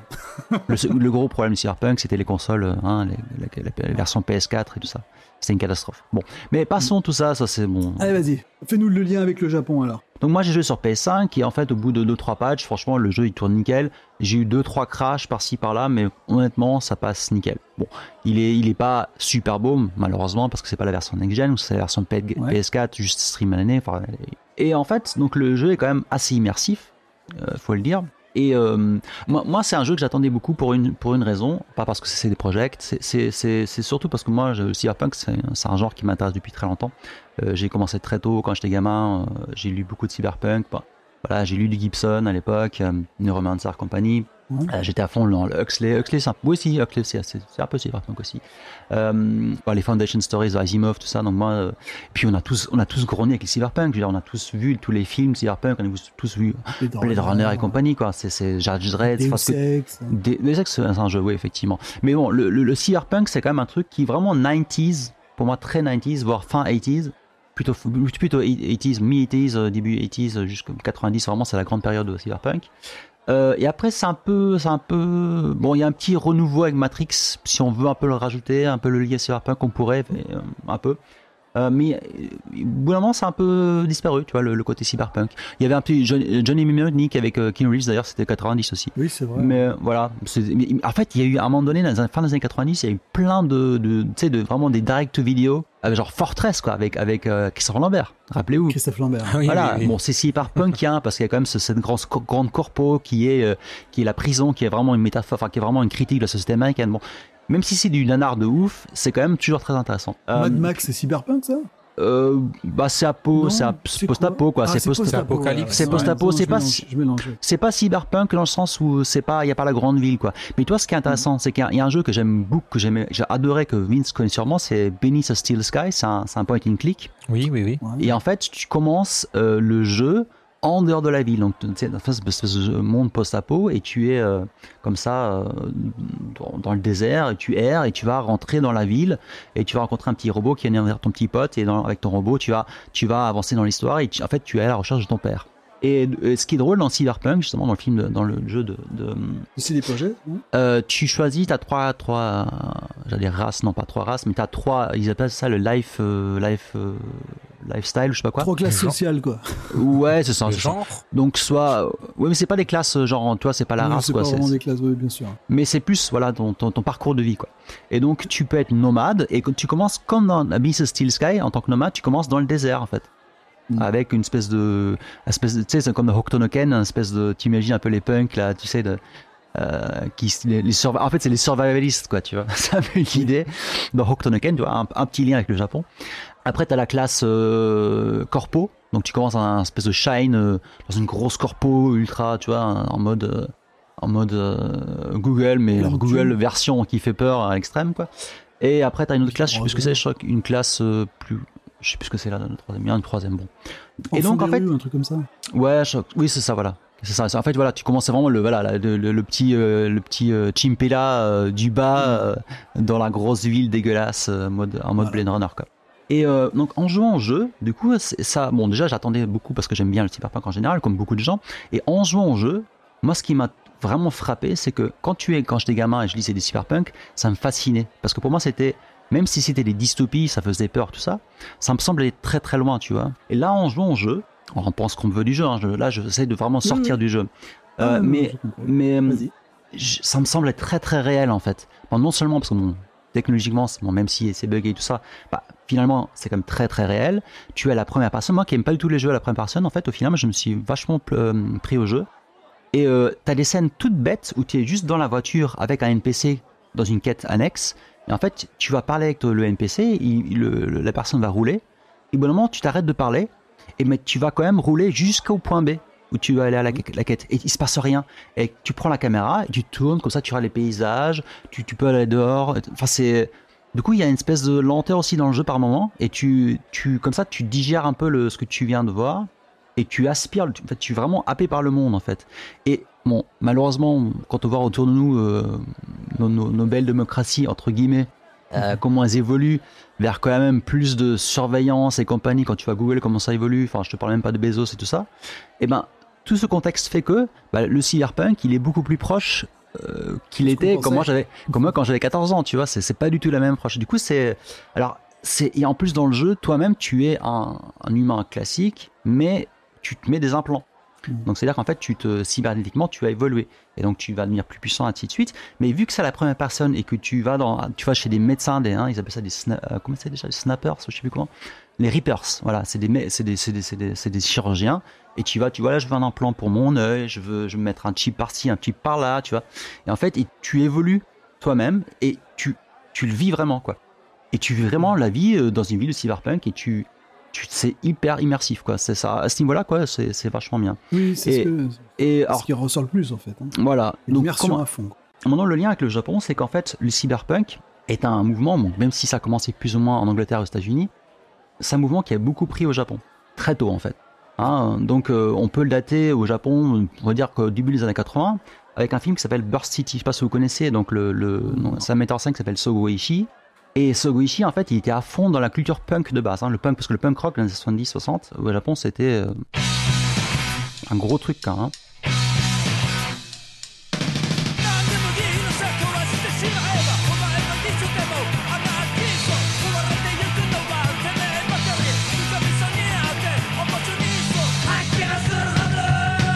Et euh, donc, avais les Roosters, les Rockers, The Stalin, tout ça, c'est vraiment les grands groupes de punk euh, euh, japonais. Et lui, en fait, il était à fond là-dedans.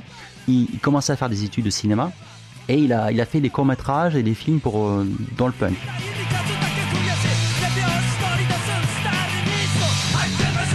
Et après, en fait, lui, il était très fan de Otomo. Et rappelez-vous, donc au début des années 80, je crois que c'est 82 le manga Akira, et puis le film c'est vers la fin des années 80. Et lui, en fait, entre le manga, enfin quasiment au début, de, juste après le manga Akira, euh, il a sorti un film, son premier film qui s'appelle Burst City. Et Burst City, en fait, a tous les grands euh, groupes de punk qui jouent dans, dans le, dans, dans le film. Et en fait, c'est une version euh, pff, euh, real action de, enfin, de, d'Akira, quoi.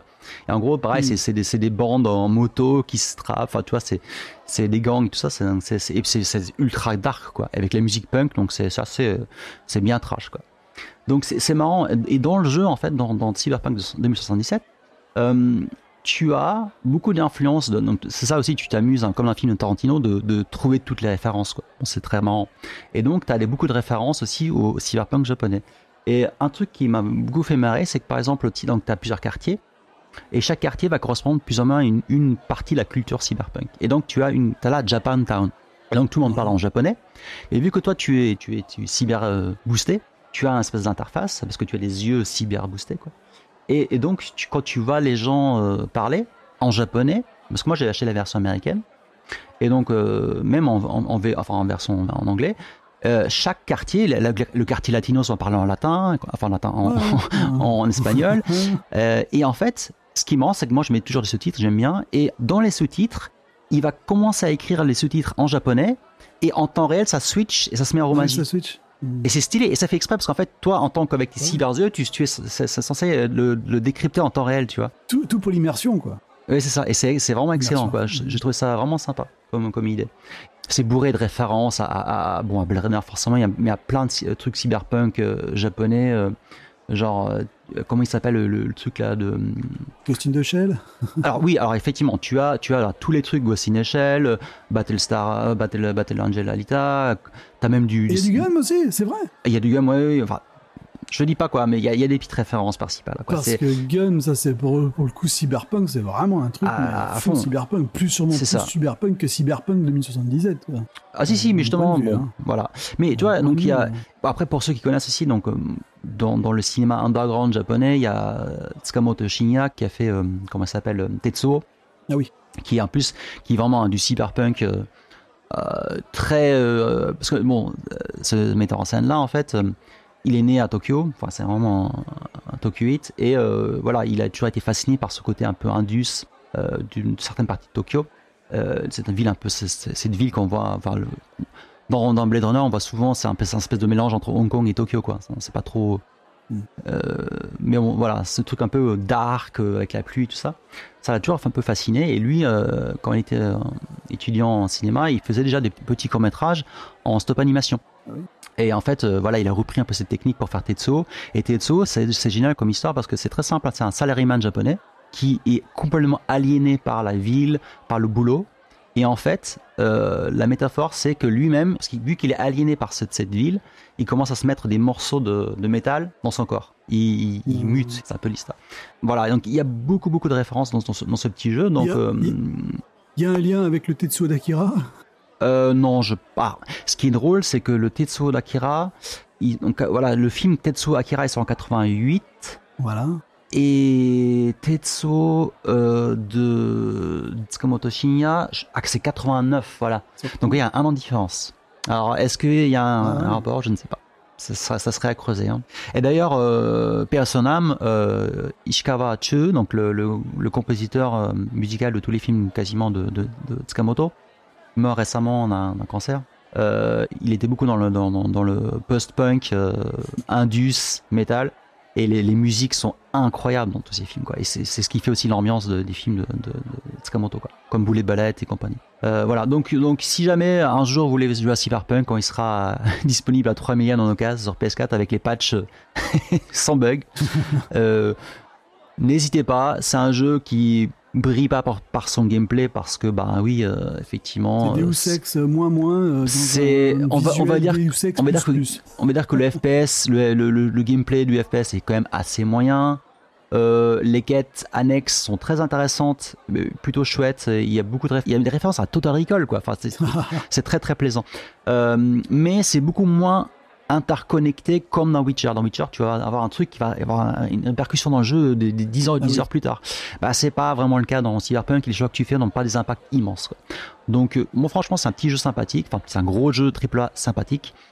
Moi, Ouais, j'aime- de dire, je, je pense aux pauvres Ouais. devs qui bossent comme des malades à cause des actionnaires qui ont vendu leurs actions, euh, là, voilà, qui, Voilà. bon, euh, C'est bon, il n'a pas été fait dans des bonnes, très bonnes conditions. voilà. Moi, un, truc. Christian. euh, Bon, moi, je j'ai vu ça, le j'ai vu ce jeu-là quand il a été présenté il y a fort longtemps. Ça m'avait aussi euh, dit, ah bah c'est un jeu auquel je- je- j'aimerais jouer. Bon, aujourd'hui un peu moins, bien entendu.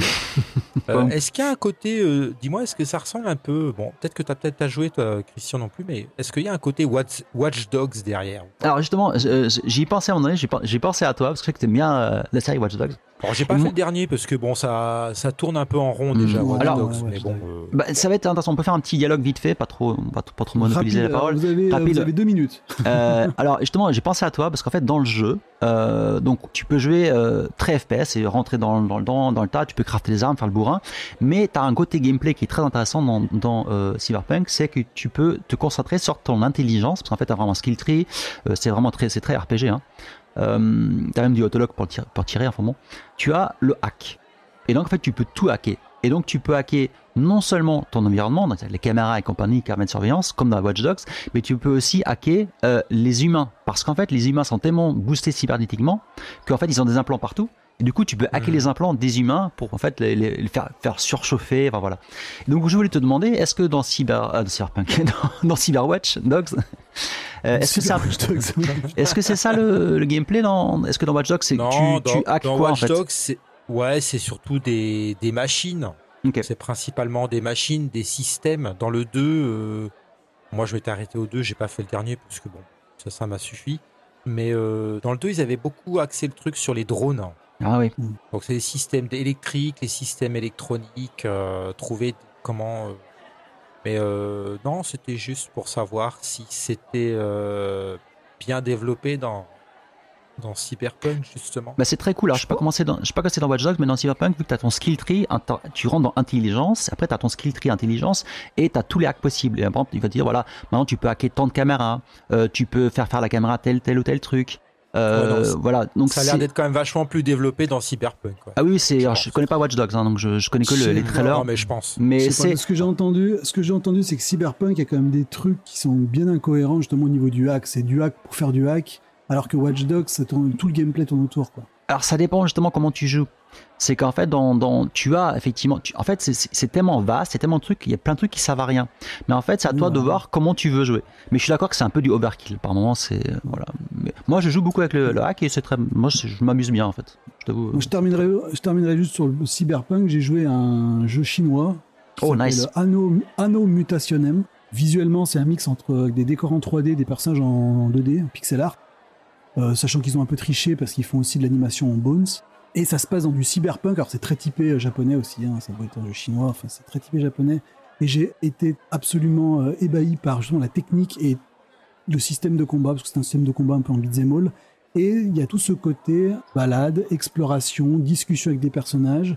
Comme c'était qu'une démo, il n'y a pas encore tout ce qui est augmentation et tout ça. Mais c'est vraiment le cyberpunk, comme tu quand on parlait Chris tout à l'heure, c'est cyberpunk à la cool à la japonaise, quoi, tu vois. Avec euh, ultra coloré, des néons, euh, des personnages euh, bien typés. Enfin, le, le quand tu dis cyberpunk, tu penses exactement à ce, à- au visuel de ce jeu-là. Mais à côté de ça, ils ont une vraie direction.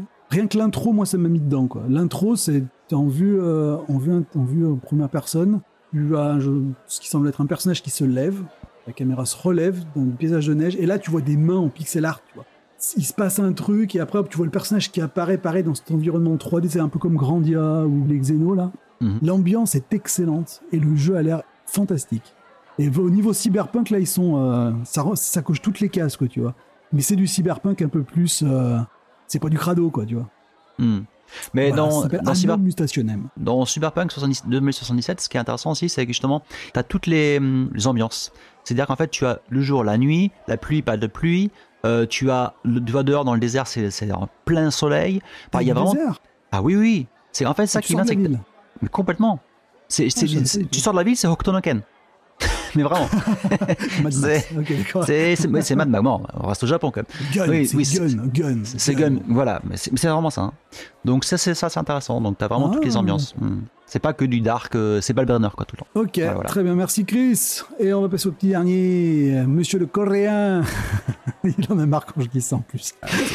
non, je suis pas Non, coréen. je- je le vis, je le vis bien. Donc c'est quoi. Gaëtan Euh, ça va, on va, je vais rester dans le combo des 3 puisque là on est l'épisode du coup 9-3. Ouais. Euh, et j'ai joué à Breath of Fire 3, j'ai joué à Seiken Densetsu Ouah. 3, ou plutôt du coup Trials of Mana, et du coup un petit peu parler aussi du Coronel Level 3, encore une suite qui n'arrive pas.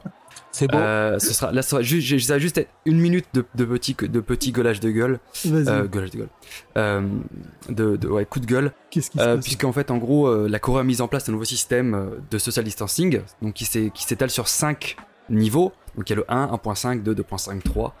Et la règle pour passer au dernier niveau level 3 était que s'il restait plus d'une semaine à environ 1000 cas par jour, il devait passer en level 3. Level 3, du coup, c'était c'est c'est un peu le niveau qu'on a actuellement, sauf qu'en fait, c'était du coup pas de réunion de plus de 10 personnes. Et c'était surtout euh, que, donc c'est c'est remote working, pour les, tous les emplois qui ne sont pas essentiels. C'est-à-dire que, bah, à moins que tu sois médecin ou dans des magasins euh, d'alimentation, si t'as pas besoin, tu peux taffer depuis chez toi. Et je sens que le gouvernement n'a pas envie de faire passer cette mesure. Et à la place, ils ont, ils ont annoncé la semaine dernière, la semaine dernière qu'on passait pas en level 3, on restait en level 2.5, mais. mais. Inter, mais pas de, pas de réunion de plus de 5 personnes. Voilà. Ils ont réformé, Donc, ils ont ils ont- réformé les niveaux, Voilà. quoi. Ils ont pas réformé les niveaux. C'est pas, une- c'est genre, c'est, je, je sais, enfin, je sais pas ce que c'est en termes législatifs, si c'est une sorte de décret ou je sais pas. Mais ils ont annoncé. Euh, alors, visiblement, ça commence à être la merde. Donc, pour Noël et le Nouvel An, donc ça, c'est donc cette règle, donc faut être 4 personnes ou moins, quoi. C'est appliqué jusqu'au 3 janvier. Voilà. Donc ça recouvre du coup Noël et Nouvel An. Et euh, ça a été annoncé euh, lundi dernier. Voilà, donc 3 jours avant les fêtes de Noël. Euh, bon, je- là, pareil, Corée- ça fait. euh, La Corée, c'était pas justement l'un des pays qui avait le mieux géré c'était, la... si c'était le cas, C'est c'était pas le cas. Taïwan, ça a été le c'était- cas jusqu'à facilement jusqu'à novembre. Ouais, Taïwan et la Corée, Taïwan, ils ont Taïwan, bien c'est- géré. hein. Taïwan et la Nouvelle-Zélande, c'était les, c'était les, les, les top level. La Corée, c'était genre dans, dans, les, dans, dans, les, dans les très bons élèves, on va dire. Euh, je pense juste qu'il y a un espèce de relâchement global de la part du gouvernement, de la part des gens, qui fait que voilà, bon après les températures baissent, etc. Peut-être que les comportements changent. Ah. Mais là, ça fait un mois que les salles de sport sont fermées, les karaokés sont fermés, que euh, les écoles, tout ce qui est Hagwon, qui est cours du soir, c'est presque fermé aussi. Et les Pichiban, Euh, les restos, les pichi- ah les pichimans, je crois que c'est encore ouvert. comme par hasard. Il faut que je, je suis pas sûr. Je crois qu'ils ont peut-être des dérogations spéciales, je sais pas. Euh, Attends, si t'arrêtes de- ça fait- non, mais à si StarCraft, c'est pas possible quoi. non mais tu, le pays meurt s'il y, a- s'il y a plus Starcraft. Non mais ça fait voilà, ça fait un mois que les restaurants ne peuvent plus servir après 21h. C'est que tu peux faire que du take-out. Les cafés, pareil, tu peux plus t'installer dans les cafés. Que du take-out dans les cafés. Euh, là, moi, j'ai 3-4 restos qui étaient dans ma rue, ils ont fermé. Les restos, surtout des restos, des, comme en France, des choses, final. Des bars de nuit. Bah, je pense que le coup commence à, à faire mal en fait. Du coup, euh, bon, je sais pas, je sais juste que je comprends pas la mentalité du gouvernement qui, juste, j'imagine, ne veut pas forcer le remote work. Mm. Bon, pour moi, je suis plus dans la mentalité de dire, bon, on se fait chier pendant 3 semaines, mais après c'est fini. Plutôt que là d'avoir des, des changements un peu en plus au jour par jour.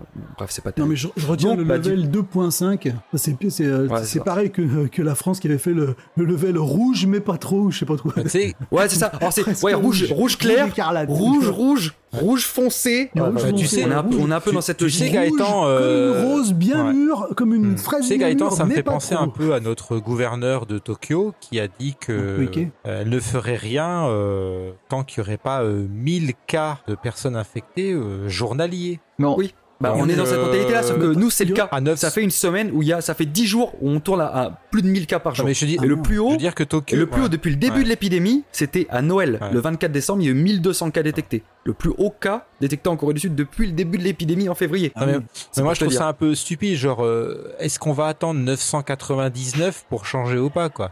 Bah ouais, bon, écoute, c'est, je, c'est une, enfin, je sais pas. à Tokyo, il y a eu euh, 888. Bah voilà, on y arrive, on y arrive. Donc, Ouais, ouais, euh, ouais. Voilà, est-ce qu'il faut attendre 999 pour se bouger ou pas? Voilà, c'est Voilà. C'est les, voilà, les, les effets de seuil sont un peu particuliers. Bon, du coup, bah, je reste quand même pas mal à la maison.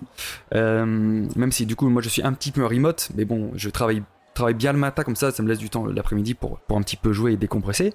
Et du coup, bah, je me suis remis à jouer à, à Breath of Fire 3 sur PS Vita. Donc, je joue la version PSP, qui est un portage de la version PlayStation 1. Donc, Breath of Fire, on parlait de Densha Dego qui est un petit peu ressuscité après 10 ans sans jeu. Au Breath of Fire, euh, depuis le 6, euh, qui Bien. était un jeu mobile développé par des Coréens qui était à moitié MMORPG, il y avait même, il y avait même pas de Ryu et de Nina dedans. Voilà. Donc euh, le dernier opus, on va dire que le vrai dernier opus, c'est le Dragon Quarter qui est sorti sur PS2 à l'époque, donc ça fait un paquet d'années maintenant. Et moi, le 3 et le 4, c'est des jeux qui j'ai une petite nostalgie pour parce que un ami me les prêtait à l'époque, mais j'ai pas été super loin parce que je crois que les jeux étaient pas traduits.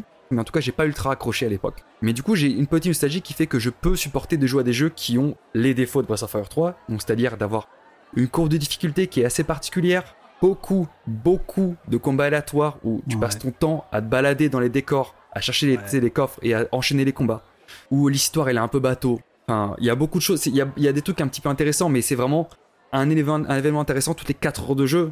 Entre deux, c'est vraiment des choses, c'est ah on va aller là, ah mais on peut pas, il y a le pont il est voilà le pont il est bloqué, faut aller quelque part. Et puis bah tu vois le, le- toujours le truc de l'arène de combat des, des JRPG. Euh, voilà, c'est un bon jeu, mais je suis très content de le faire en portable où je fais juste avant d'aller me coucher. Je joue 15-20 minutes et c'est voilà, la console passe en veille donc je peux éteindre quand je veux, pas besoin de sauvegarder, de choses machin. Alors j'ai déjà 20 heures de jeu quand même.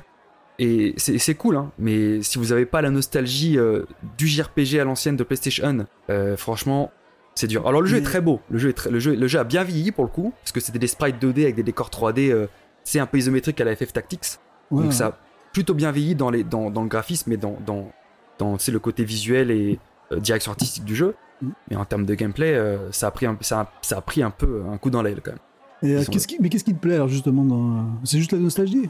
C'est un truc très bête, c'est le truc d'évolution des personnages. Ah c'est c'est juste de, de faire grimper les personnages, de Ah, voir. Tu peux les- changer de classe ou un truc comme ça, non, non celui-là Bah, en fait, non, parce que en fait, t'as t'as 5, t'as Non, y 6 a pas- persos qui sont.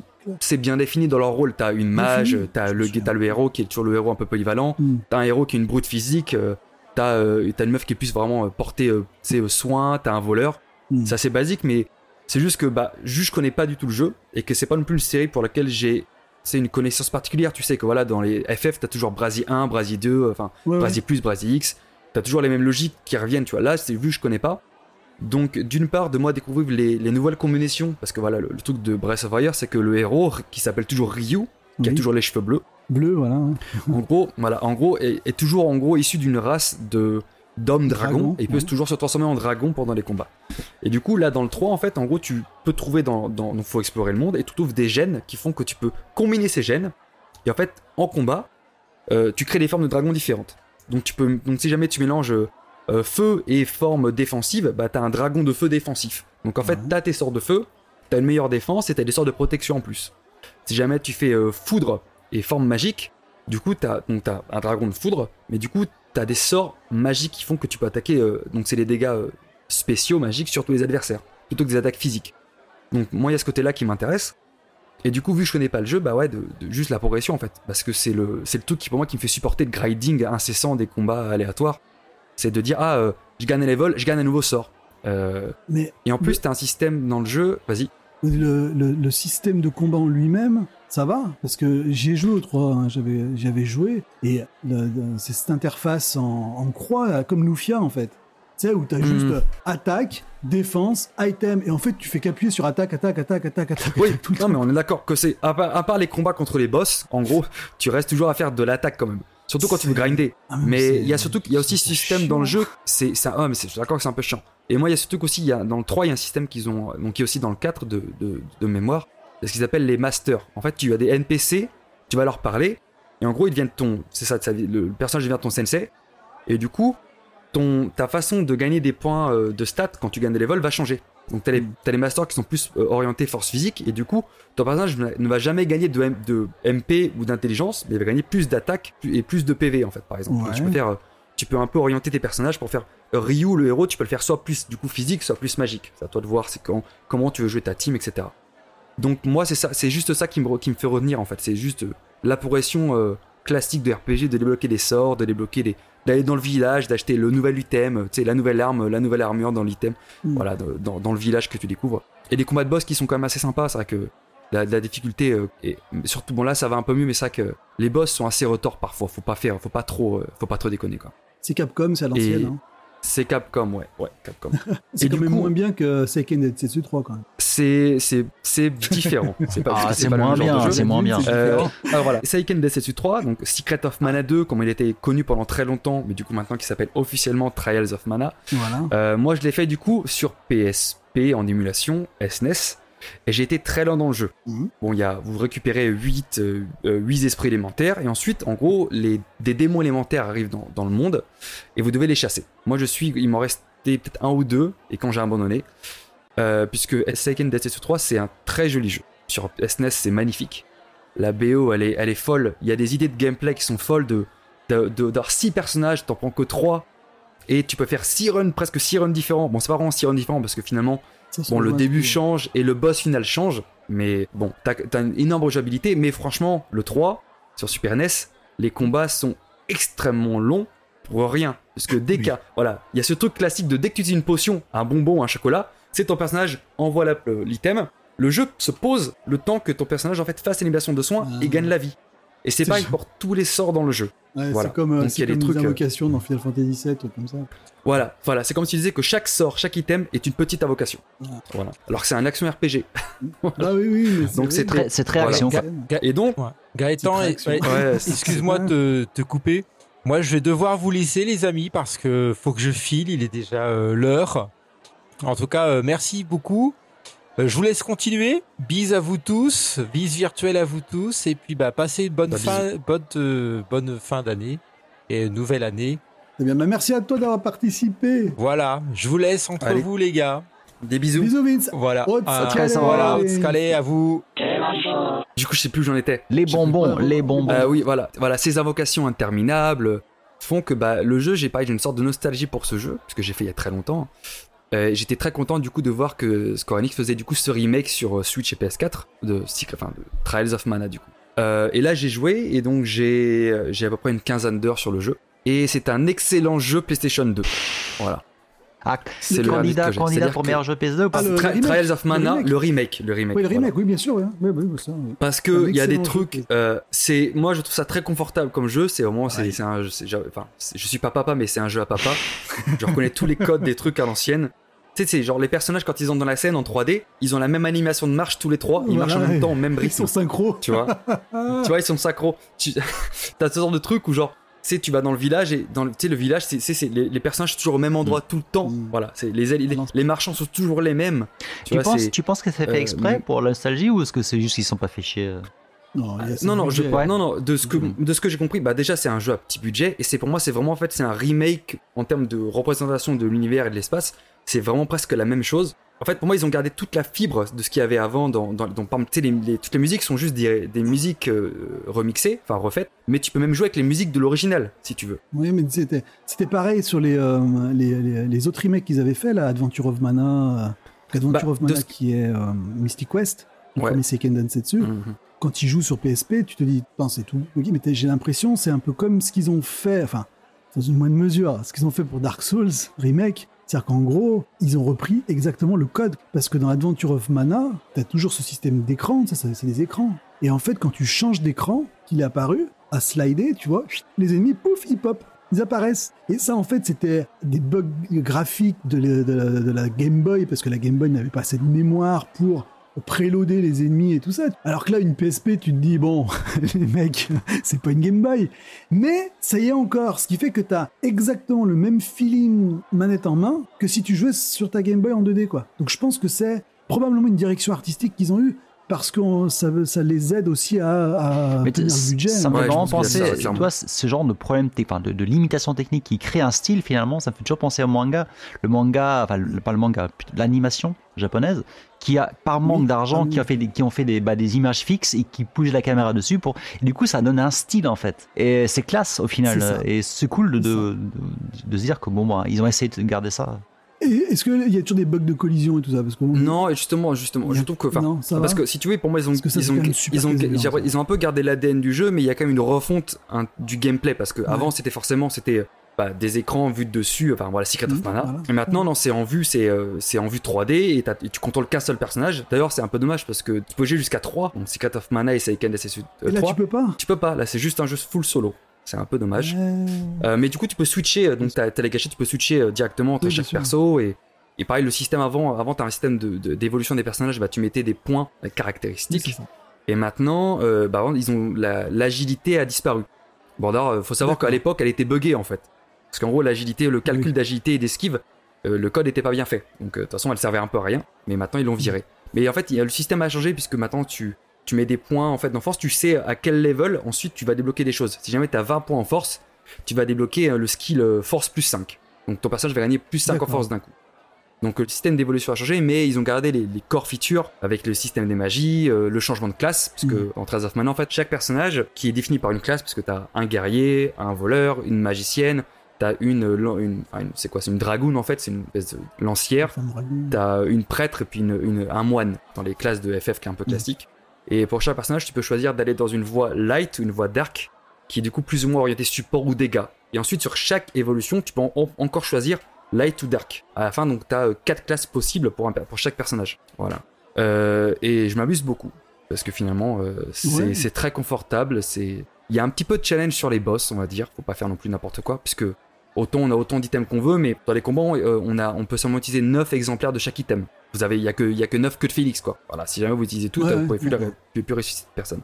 Mais non, non, c'est la, cool. difficulté des, euh, des secrets, pas du premier Seiken Densetsu, c'est vrai que le deuxième et troisième surtout, la difficulté qu'il y avait, c'était toutes ces animations pas super lisibles et cette espèce de flottement en fait Ouais. dans les coups et euh, les ennemis aussi. Est-ce que ça y est encore ça Non, non, là, c'est Ça, réactif. Tu sais pas trop si l'ennemi t'attaque ou il t'a pas attaqué, mais Là, juste dégâts, tout justement, là, a tout- fait tout le jeu- la bouche. En fait, à part les petites attaques, euh, en gros, je sais pas, euh, si jamais t'as un, un, un peu un monstre qui a une hache, bah si jamais il fait une attaque comme ça de hache devant lui, qui fait pas très mal, t'auras pas trop, tu sais, d'animation pour le voir. Mais quand il va charger un sort ou une attaque, en fait, tu vas avoir une zone au sol, une zone rouge qui va te dire attention, si jamais t'es là-dedans, tu vas te la prendre. Euh, et les boss marchent comme ça. Et justement, t'as, il y a pas mal de petites patterns comme ça, parce que maintenant, du coup, tu peux sauter, t'as aussi une roulade pour esquiver les coups. Ah. Euh, Oui, donc le jeu est C'est Kingdom Hearts quoi. Ouais, bah, non, mais ça, ressemble, ça, ressemble à, ça ressemble vraiment à Kingdom Hearts pour le coup. J'ai pas trop d'exemples en tête de choses. à- Enfin, ça ressemble à Kingdom Hearts en moins nerveux quand même. Euh, Oui, bien sûr. Mais t'es dans l'esprit là et c'est. même, type de. Ouais, ouais, mais je pense que si jamais vous aimez un petit peu, voilà, si vous avez un petit peu la nostalgie des jeux peut-être PS2, qui ont un peu du coup, ces trucs, c'est où tu sais, ils commencent à faire des environnements un peu ouverts, tu vois. T'étais plus de deux qui ont des vrais couloirs, Oui, c'était oui. Des, des maps un peu ouvertes, mais qui sont quand même des couloirs, tu vois. Là, au moins, Mm. je me balade partout, t'as plein de coffres partout, euh, t'as plein d'items que tu trouves partout, tu sais, voilà, t'as toujours les, euh, les évolutions du coup des magies, euh, des pierres élémentales qu'il faut sauver. Non, non, puis c'est très confortable, c'est très cool. C'est pas un énorme jeu parce que voilà, je pense qu'ils ont dû faire avec le peut-être avec 10% du budget de FF7.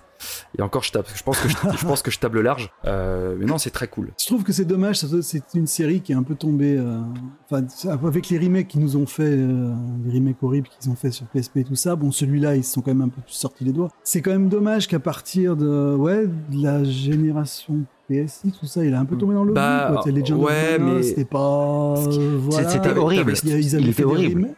Parce que tu vois, Oui, un voilà. truc, Il y avait aussi les remakes. euh, attends, il y avait les remakes sur Game Boy Advance aussi. Ils avaient déjà fait un remake. euh, Ouais, ils ont fait- bah, ils ont fait- Sword ils- of Mana, ouais, qui est donc le premier, qui est cool, justement, qui est celui Seiken Densetsu.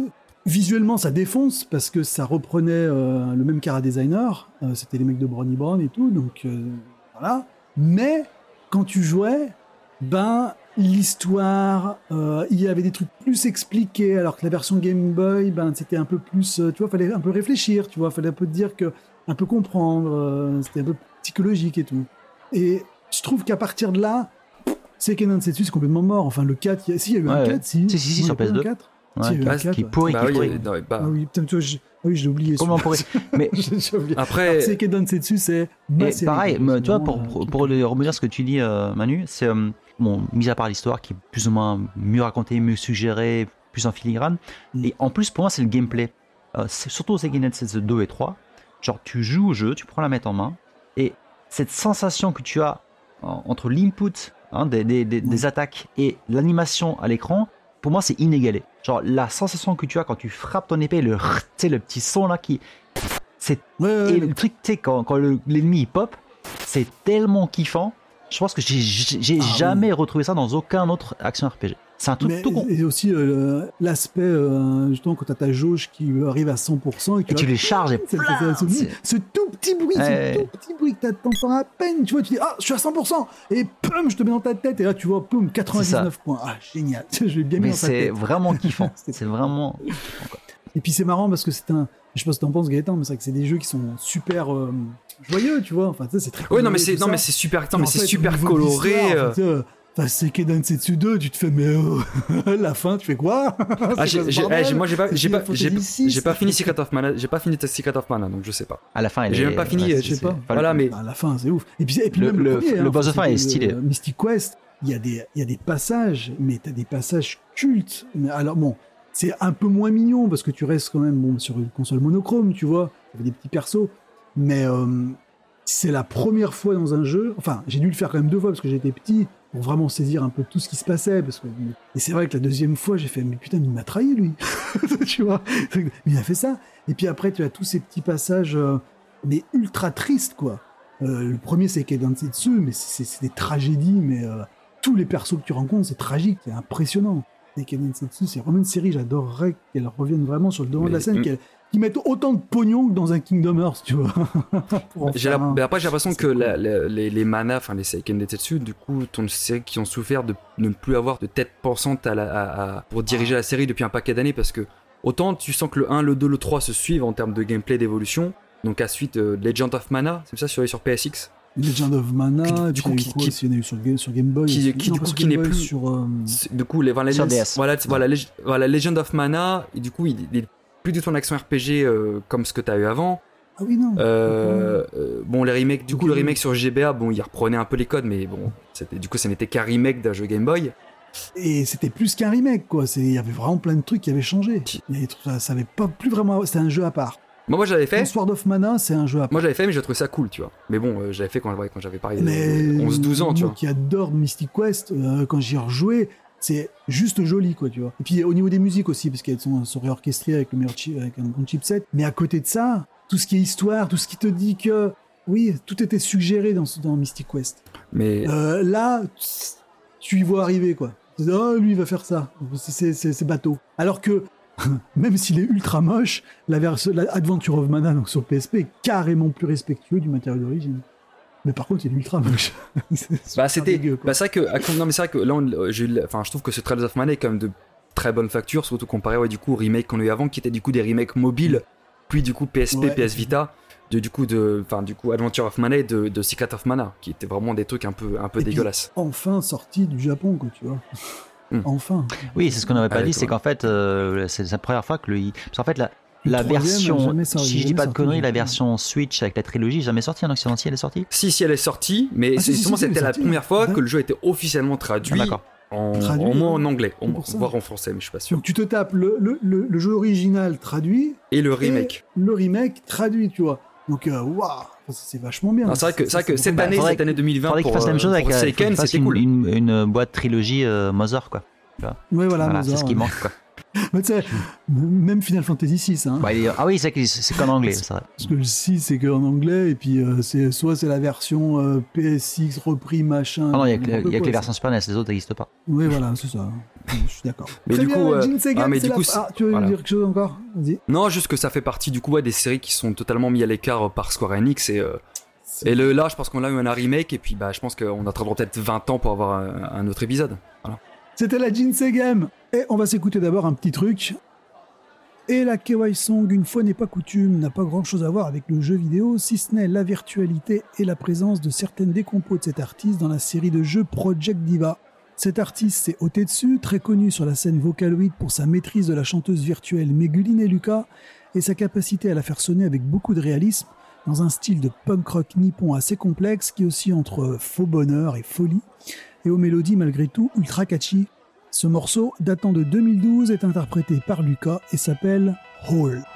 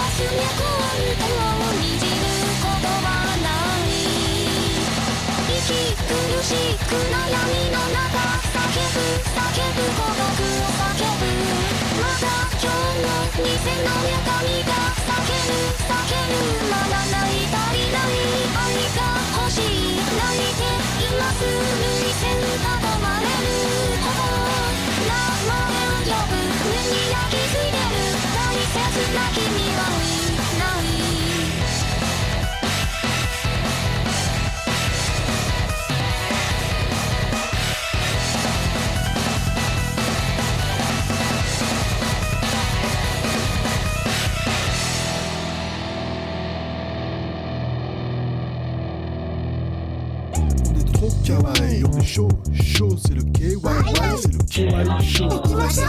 Donc il y a pas mal de news là qui sont qui sont sorties pendant ce mois-ci. On va essayer de se faire ça un peu rapidos euh, parce que tout ne mérite pas forcément euh, 30 minutes de discussion. On commence par Konami. Konami qui se tape le million de ventes avec un jeu qui s'appelle Momotaro Densetsu. Alors je ne connais absolument pas. Qui connaît? Moi, j'ai j'ai jamais fait la licence, euh, mais c'est. Bah, on parlait de Dego, c'est un peu, un peu un Dego, mais c'est du Denshi Dego euh, en mode euh, SimCity quoi. Enfin, c'est presque un city builder euh, en Comme le mode. truc de Kairosoft? Alors, je- oui, effectivement. D'ailleurs, Kairosoft, c'est marrant que tu parles de Kairosoft. Pour ceux qui ne connaissent pas, Kairosoft, c'est une petite boîte japonaise à Tokyo qui fait du jeu mobile à la base, mais maintenant qui sort aussi sur Switch et autres, autres et PC. Et en fait, ils font euh, du, oui, du city builder, hein, simu, euh, mais avec un toujours avec une thématique sympatoche japonaise, quoi. Donc, je crois que le premier qu'ils Le ont tout premier qui a cartonné, c'est Game Game c'est Dev. Onsen, c'est Onsen. Non, non, Non, Game Dev, c'est après. Game hein. Dev, c'est Ah, après. C'est avec celui-là qu'ils ont cartonné. Ok, parce que moi j'ai connu, j'ai connu avec Onsen euh, Monogatari en japonais. Je connais pas le titre. Bon, J'imagine que c'est Onsen quelque chose en, en anglais. Ou non, c'est peut-être Hot Springs, je sais pas quoi. Non, en fait, tu gères une boîte de onsen et euh, Voilà. tu dois construire tes voilà tes sources chaudes. C'est quand même beaucoup de beaucoup de reskin. De... Bon, il y a quand même plein de petites différences de gameplay. Je suis d'accord, mais c'est quand même beaucoup de reskin de Ah, bah, complètement. de leur jeu. Quoi. Bah, c'est ça, Donc, comme je disais, ils ont été connus avec leur Game Dev Story. c'est ça. Alors, Parce qu'il y en a un autre qui est sorti euh, sur Steam et qui est fait par, pas par des japonais qui est pourri. Et euh, oui, c'est du pixel art tout mignon en C'est ça. 3D isométrique.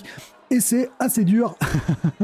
Oui, c'est vrai. assez dur. J'ai réussi à faire pas mal de ventes sur un jeu, mais euh, ça, j'ai galéré quand même. Enfin, le game. Vous vous euh, rappelez, moi Game quand j'ai joué à, Developer. quand je jouais à Game Dev Story, alors pour expliquer vite fait, c'est comme un jeu où tu en- tu Gères ta boîte de, de, de jeux vidéo et tu donc tu vas tu vas créer des, des jeux et les vendre et voilà, t'as toute la partie production, toute la partie vente.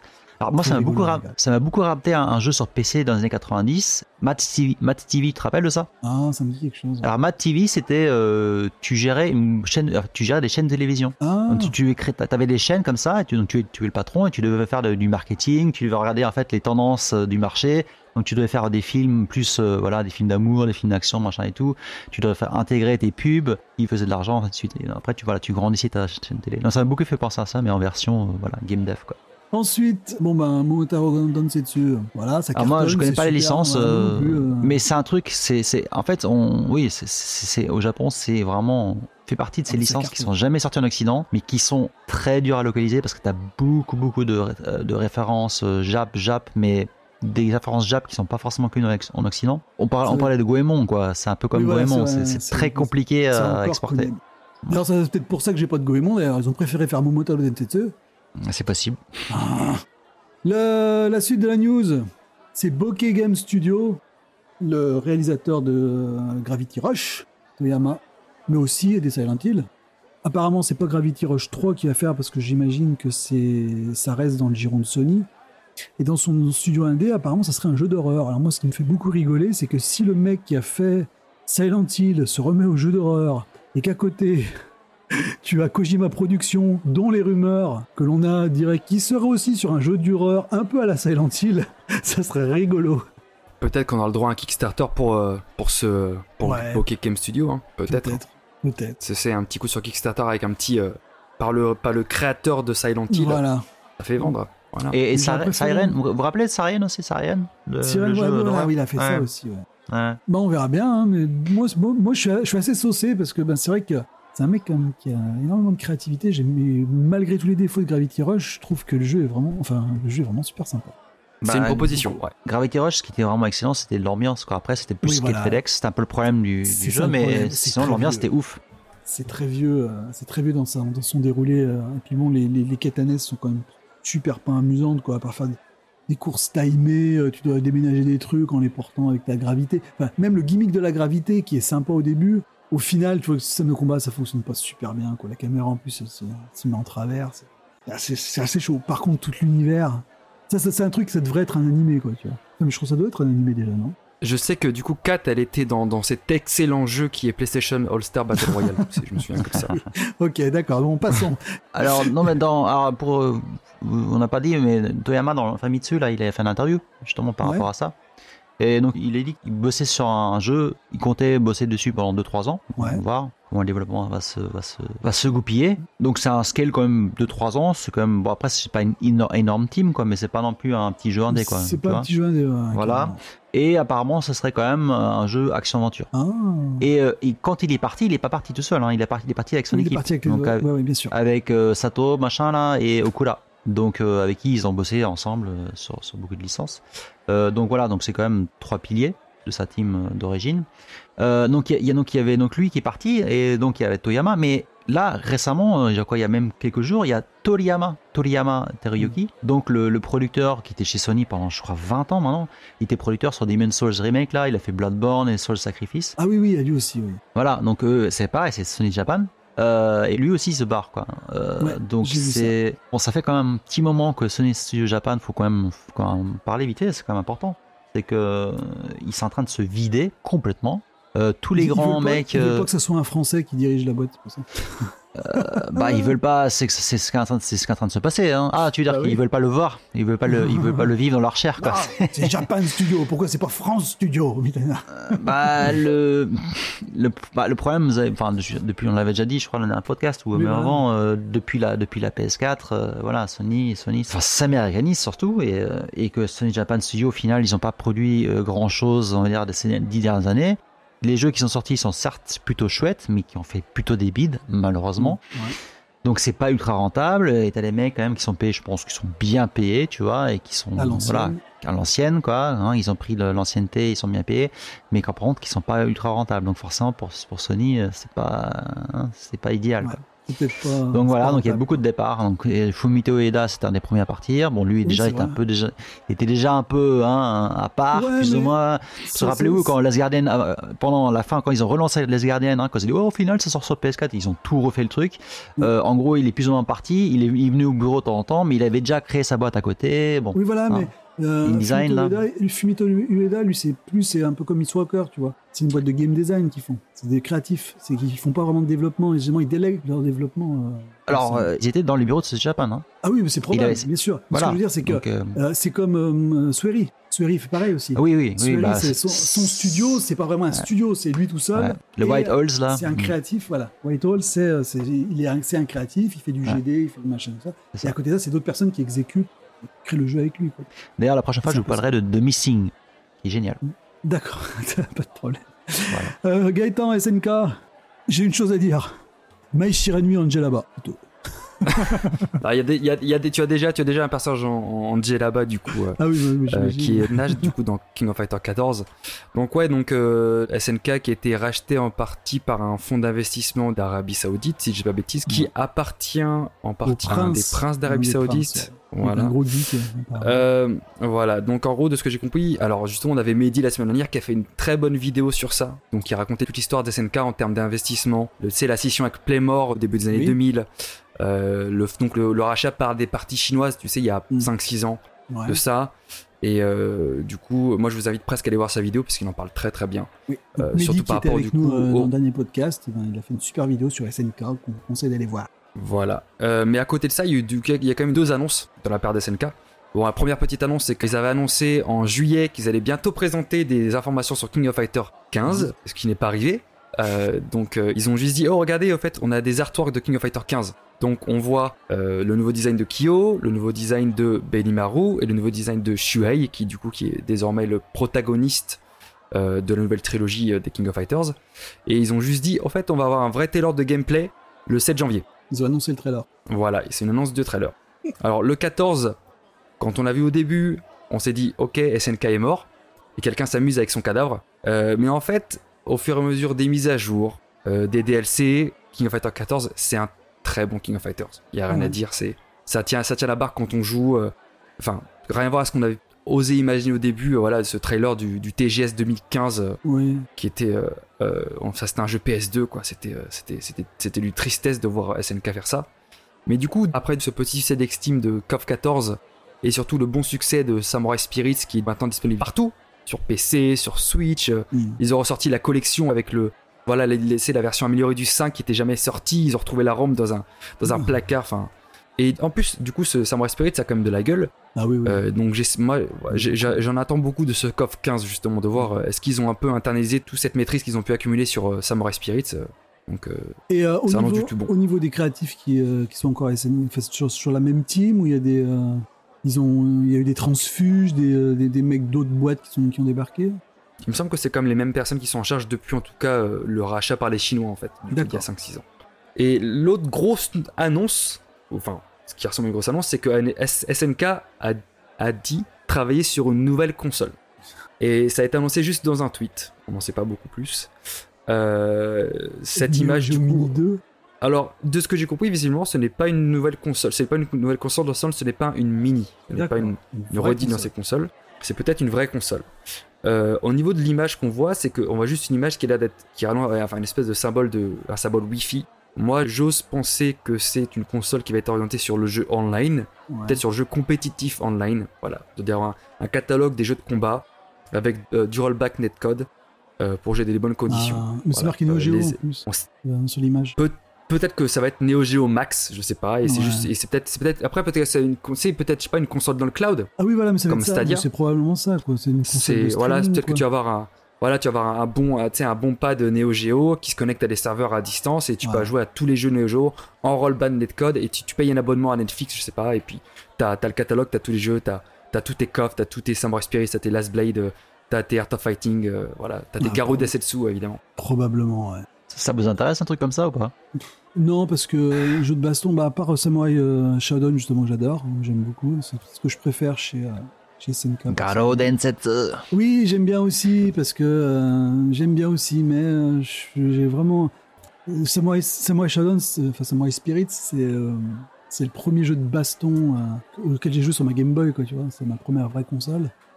Et, euh, et je me souviens de la version en, SD, quoi, c'est une version SD, et, euh, et après j'avais joué aux versions Neo Geo chez un pote qui avait une Neo Geo, et c'est ce que je préfère, hein, j'aime beaucoup, euh, j'aime beaucoup Samurai Spirit, c'est plus, comment dire, Kokoro que, que Atama, mais voilà.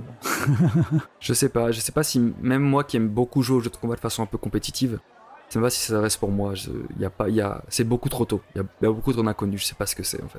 Autant j'aime bien, enfin, voilà, enfin autant j'aime beaucoup euh, les donc les deux versions euh, UM donc euh, que sont KOF 98 UM et de KOF 2002 UM qui sont euh, géniales en termes de, de mécanique de jeu.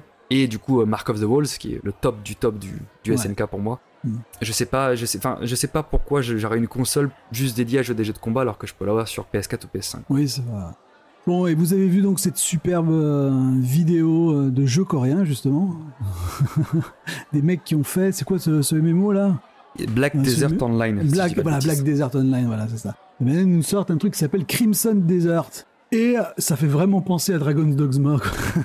ça m'a beaucoup fait Bah, penser à ça. justement parce que voilà donc Black Desert Online qui était un MMO coréen tout Oui, ce qui est plus classique mais qui était quand même ce qui a eu un petit un petit buzz à l'époque parce qu'en fait en gros ce moteur de création de personnages était assez oui, fou oui, oui, oui, vraiment assez dingue et du coup Crimson Desert est fait par le même studio mais il me semble que du coup Crimson Desert au départ a été pensé comme un MMO mais désormais c'est un jeu solo. En tout cas c'est un jeu console euh, euh, solo euh, solo. Donc c'est pour ça peut-être que tu peux retrouver cette image de Dragon's Dogma ou dans le sens où tu sens que c'est un jeu solo mais qui est quand même un peu pensé pour du multi au départ. Il y a, c'est surtout, non, c'est surtout le côté euh, que ça reste ben, médiéval à donf, réaliste entre guillemets, que le système de combat, ben ça a l'air d'être du, euh, du beat'em all, euh, euh, justement un peu comme Dragon's Dogma, tu vois, ce mix entre le côté un peu euh, speed aérien d'un Devil May Cry et puis un peu lourd, tu vois, où les persos se tiennent au sol, quoi, tu vois, c'est un peu des bourrins. Euh, et et, voilà, c'est surtout ça quoi qui m'a fait penser à. Après, ça reste quand même bien classique niveau univers. Ils vont plus dans le côté, on y va à fond sur le réalisme. Euh, je mets des gerbes de sang de partout, tu vois, euh, alors que ils se permettent de faire des trucs un peu débiles dans Dragon's Dogma. Enfin, moi, je me balade avec une avec une robe de prod de, de reine, quoi, tu vois. Je, je, suis je habillé en reine dans, le jeu, quoi, tu vois. c'est n'importe quoi. Bah disons que ça a l'air d'être dans, quand même dans la lignée de ce qu'était Black Desert Online qui du coup enfin ça, ça quand même ça se prend très au sérieux quand même Ah ouais, Voilà, Black, ça. Black Desert Online, Ouais, c'est- pensé que c'était un peu plus comme les Final Fantasy époque, euh, époque 13, tu vois. c'est c'est si tu veux si tu veux la mentalité derrière la plupart des momos coréens euh, de, de- du retour que j'en ai l'expérience que j'en ai c'est comme en général on veut faire des trucs des, des choses qui puent pue la classe. On veut des Ah trucs qui soient classe. Faut que ça pue la classe. Donc on fait, on fait sur des personnages qui sont presque trop stylisés. Ouais. Faut qu'on, voilà, faut que ça envoie. Et, euh, et du coup, c'est un peu le retour que j'ai sur ce trailer, c'est que ça a l'air beau, mais genre, il y a pas qui fait ah, putain ouais, il y a une vraie, il y y a une vraie proposition. Même le héros, tu vois, il est pas un peu, il est même presque trop réaliste, tu vois, genre, il a pas un, Oui, petit- un oui. petit truc qui fait que voilà, ça fait un ça. peu plus, un peu plus magique, on va dire ça comme ça. Ça. Au moins, C'est ce au que moins ça a de la gueule aussi. graphiquement et euh, peut-être qu'en termes de gameplay, ça va être cool. Dragon's Dogma 2 avec C'est une ça. moustache. c'est marrant. Euh, bon, le gros, euh, on, va, on va passer sur Capcom là, parce qu'on a commencé avec Dragon's Dogma, donc on- encore du Capcom avec euh, une démo. Alors, mais que je suis carrément saucé, moi, tu sais, une démo de Monster Hunter Rise en janvier au Japon. Alors, je sais pas si ça va être Je crois que c'est international. On s'en fout. On s'en fout, on s'en fout. T'as vu que dans les magasins là actuellement au Japon, euh, à Wondergoo par exemple, j'étais à Wondergoo à, Ge- à Geo, je suis allé euh, hier avant-hier. Euh, Il y a déjà les télés euh, énormes avec euh, les démos, démos, enfin les, les, les trailers de Moran qui. euh, Mais ça va diffusés, quoi. tellement Mais c'est- cartonner, mec. Ça va être ouf Mais ici. c'est un- c'est obligé quoi. Mais c'est Ça va être on est en début de- monstrueux les Fin ventes. décembre, Ça va être- ils sont déjà en train. Le truc il sort en mars, c'est marqué, tu sais que ça sort en mars, mais ils sont déjà en train de faire des pubs à fond et, Et- et la voir le Switch- jeu sur une télé. euh, La Switch qui est toujours pas disponible normalement. hein. Euh, si, si, on a acheté Ah, Switch, hein. Oui, une mais Switch tu- pour ma fille. Mais tu, Ah, bah tu- ça arrive souvent que tu vas un magasin, ils l'ont pas. Et je vois toujours des loteries hein, pour la Switch dans certains magasins. Donc euh, Ah ouais, parce que nous, bah, Ah. là, via la campagne. J'en ai trouvé plein des Switch à la campagne. voilà, peut-être ouais. Mais Mhm. c'est pas, c'est pas aussi simple que ça, tu vois. Mais sérieusement, de- il m'a saucé le jeu quand j'ai vu le, je vois le trailer sur une grande Vous avez- et tout ça. Vous avez vu Un du coup les, différentes, vid- les différentes euh, présentations des, des armes? Parce que du coup, il y a deux nouveaux skills par arme. Ah oui, Et ça. euh, franchement, ouais, ouais, euh, ouais. Moi je suis saucé par le marteau. Je jouais un petit peu le marteau sur euh, Iceborne. Là, juste du coup, le skill de pouvoir, tu sais, faire l'espèce de, de roulade avec le marteau super vite, de pouvoir faire où tu veux, quand tu veux. Ouais. C'est un day one, c'est un day one ce jeu. Mais ça, ça a vraiment l'air super dynamique en plus. hein.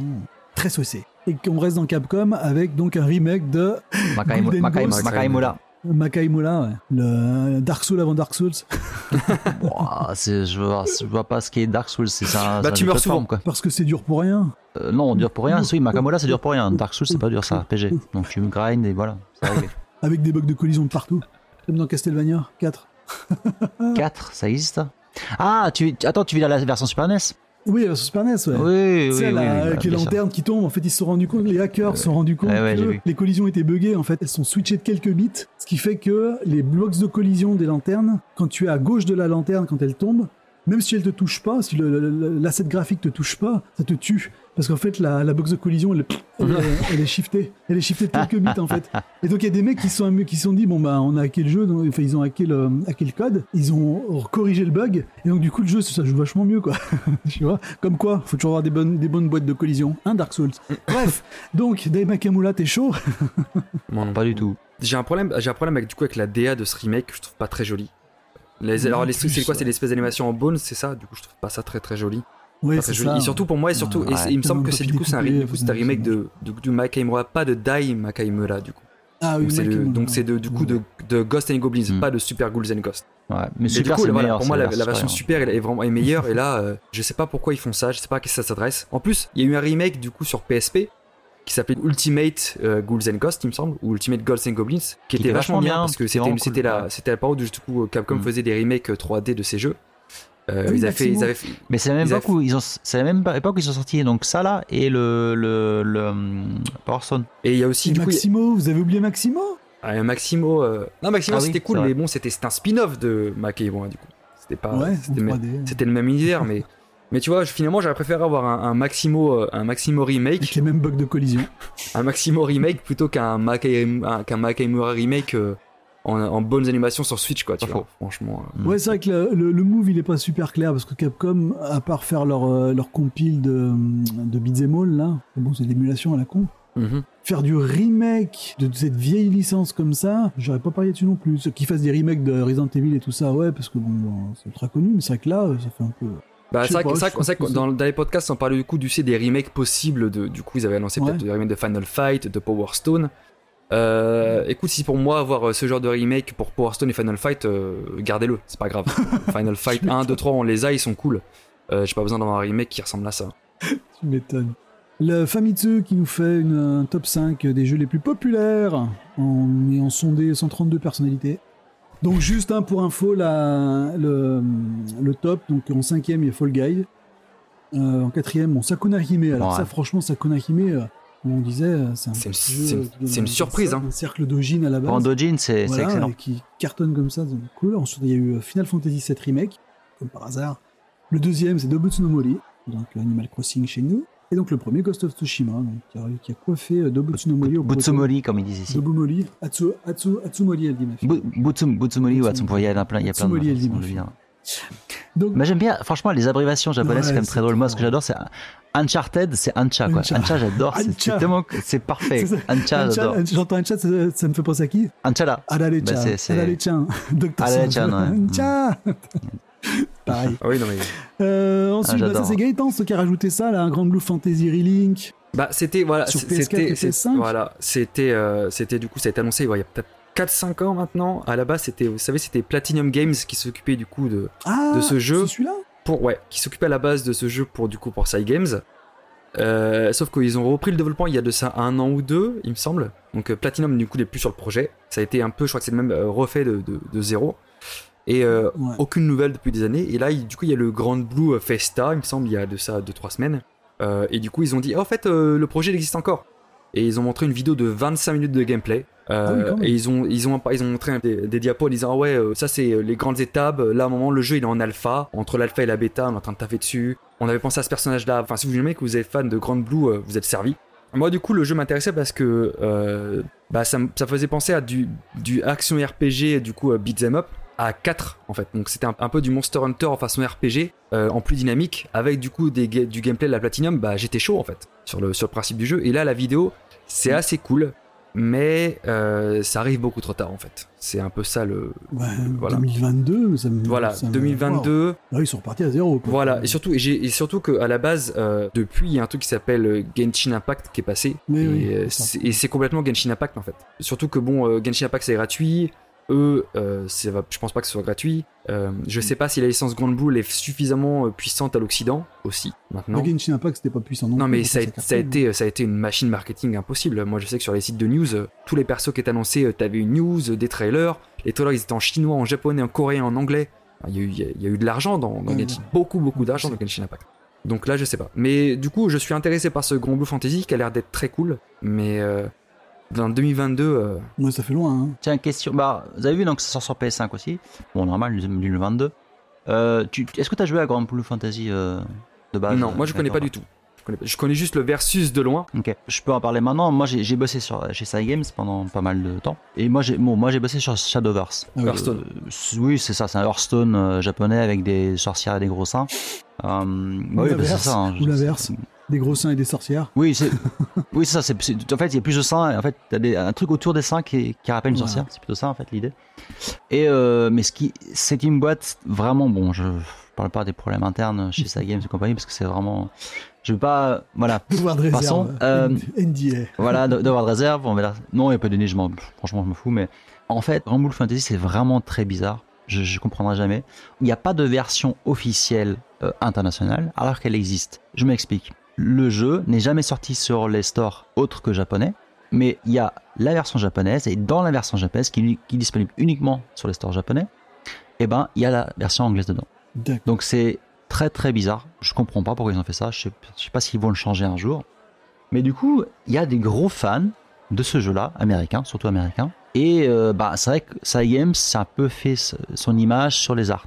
C'est les premiers avec euh, Bahamut Lagoon à l'époque qui avaient fait le premier jeu gacha avec des arts assez classe. Mm. Ils ont un peu lancé cette, cette mode hein, que maintenant tout le monde fait avec des arts super Ouais, sublimes tous les Gaiden, tous, tous les grands bots s'y sont mis, c'est des, cash KO de malades, donc voilà, ils s'en privent pas. Euh, et du coup, je trouve ça très bizarre. euh, Donc t'as une grande, que t'as une fanbase un peu de niche, mais qui est quand même assez, euh, qui, bah, qui, qui, qui- qui est là. Et ça, c'est surtout des Américains. Mais j'ai l'impression qu'en Europe, personne ne connaît Grand Blue Fantasy, quoi. À l'époque du TGS euh, 2000, 2015. euh, c'était quand déjà? 2015 parce que j'y 12, étais. 13. Je me souviens 15. du coup. euh, J'y étais. Il y avait un bateau immense, mais qui prenait, Ah je sais pas, un tiers du, du, du- salon. Non, mais quoi. c'est ça. c'est- Cygames, mais c'était bon. le main. Ouais, c'est ça. Cygames, c'était le main sponsor de l'event. Ils avaient ouais, Ouais. ce, ce bateau volant euh, qui était un stand énormissime. Ah, Alors juste en plus, immense. où t'avançais vers le stand, t'avais juste des, des, des, des iPads et des, iPhones pour jouer au jeu, tu vois. C'était un jeu mobile, c'était incroyable. Ouais. Très Ouais. bien. Euh, toujours dans le côté euh, fantasy euh, dans le nom, on a Fantasy Start, On- Star, Start Fantasy Star Online 2, New Genesis. Start online. Mais C'est ça. ça, c'est pas c'est pas le jeu euh, c'est pas le jeu euh, mobile ça? Ah non, non, on, avait, on avait parlé un peu, je crois, au podcast. A un jeu mobile qui est ressorti. euh, auparavant. c'est un jeu. Alors, il me semble que le jeu mobile qui est sorti, c'est un truc. euh, comment dire C'est un. C'est un jeu à base d'idol et de, et de choses comme ça. C'est c'est un, c'est un spin-off euh, mobile. ok. C'est bah, pas, ben, c'est pas Fantasy Star. Online, c'est un truc. Explique-nous ce que c'est que la version New Genesis. Bah, du coup, ils ont, ils ont lancé ça du coup, à, il me semble pendant l'été, du coup, un New Genesis, mais qui en fait, c'est pas non plus ultra clair. De ce que j'ai compris, c'est une sorte en fait de upgrade du jeu de base, mais qui coexiste toujours avec Fantasy Star Online 2. ok.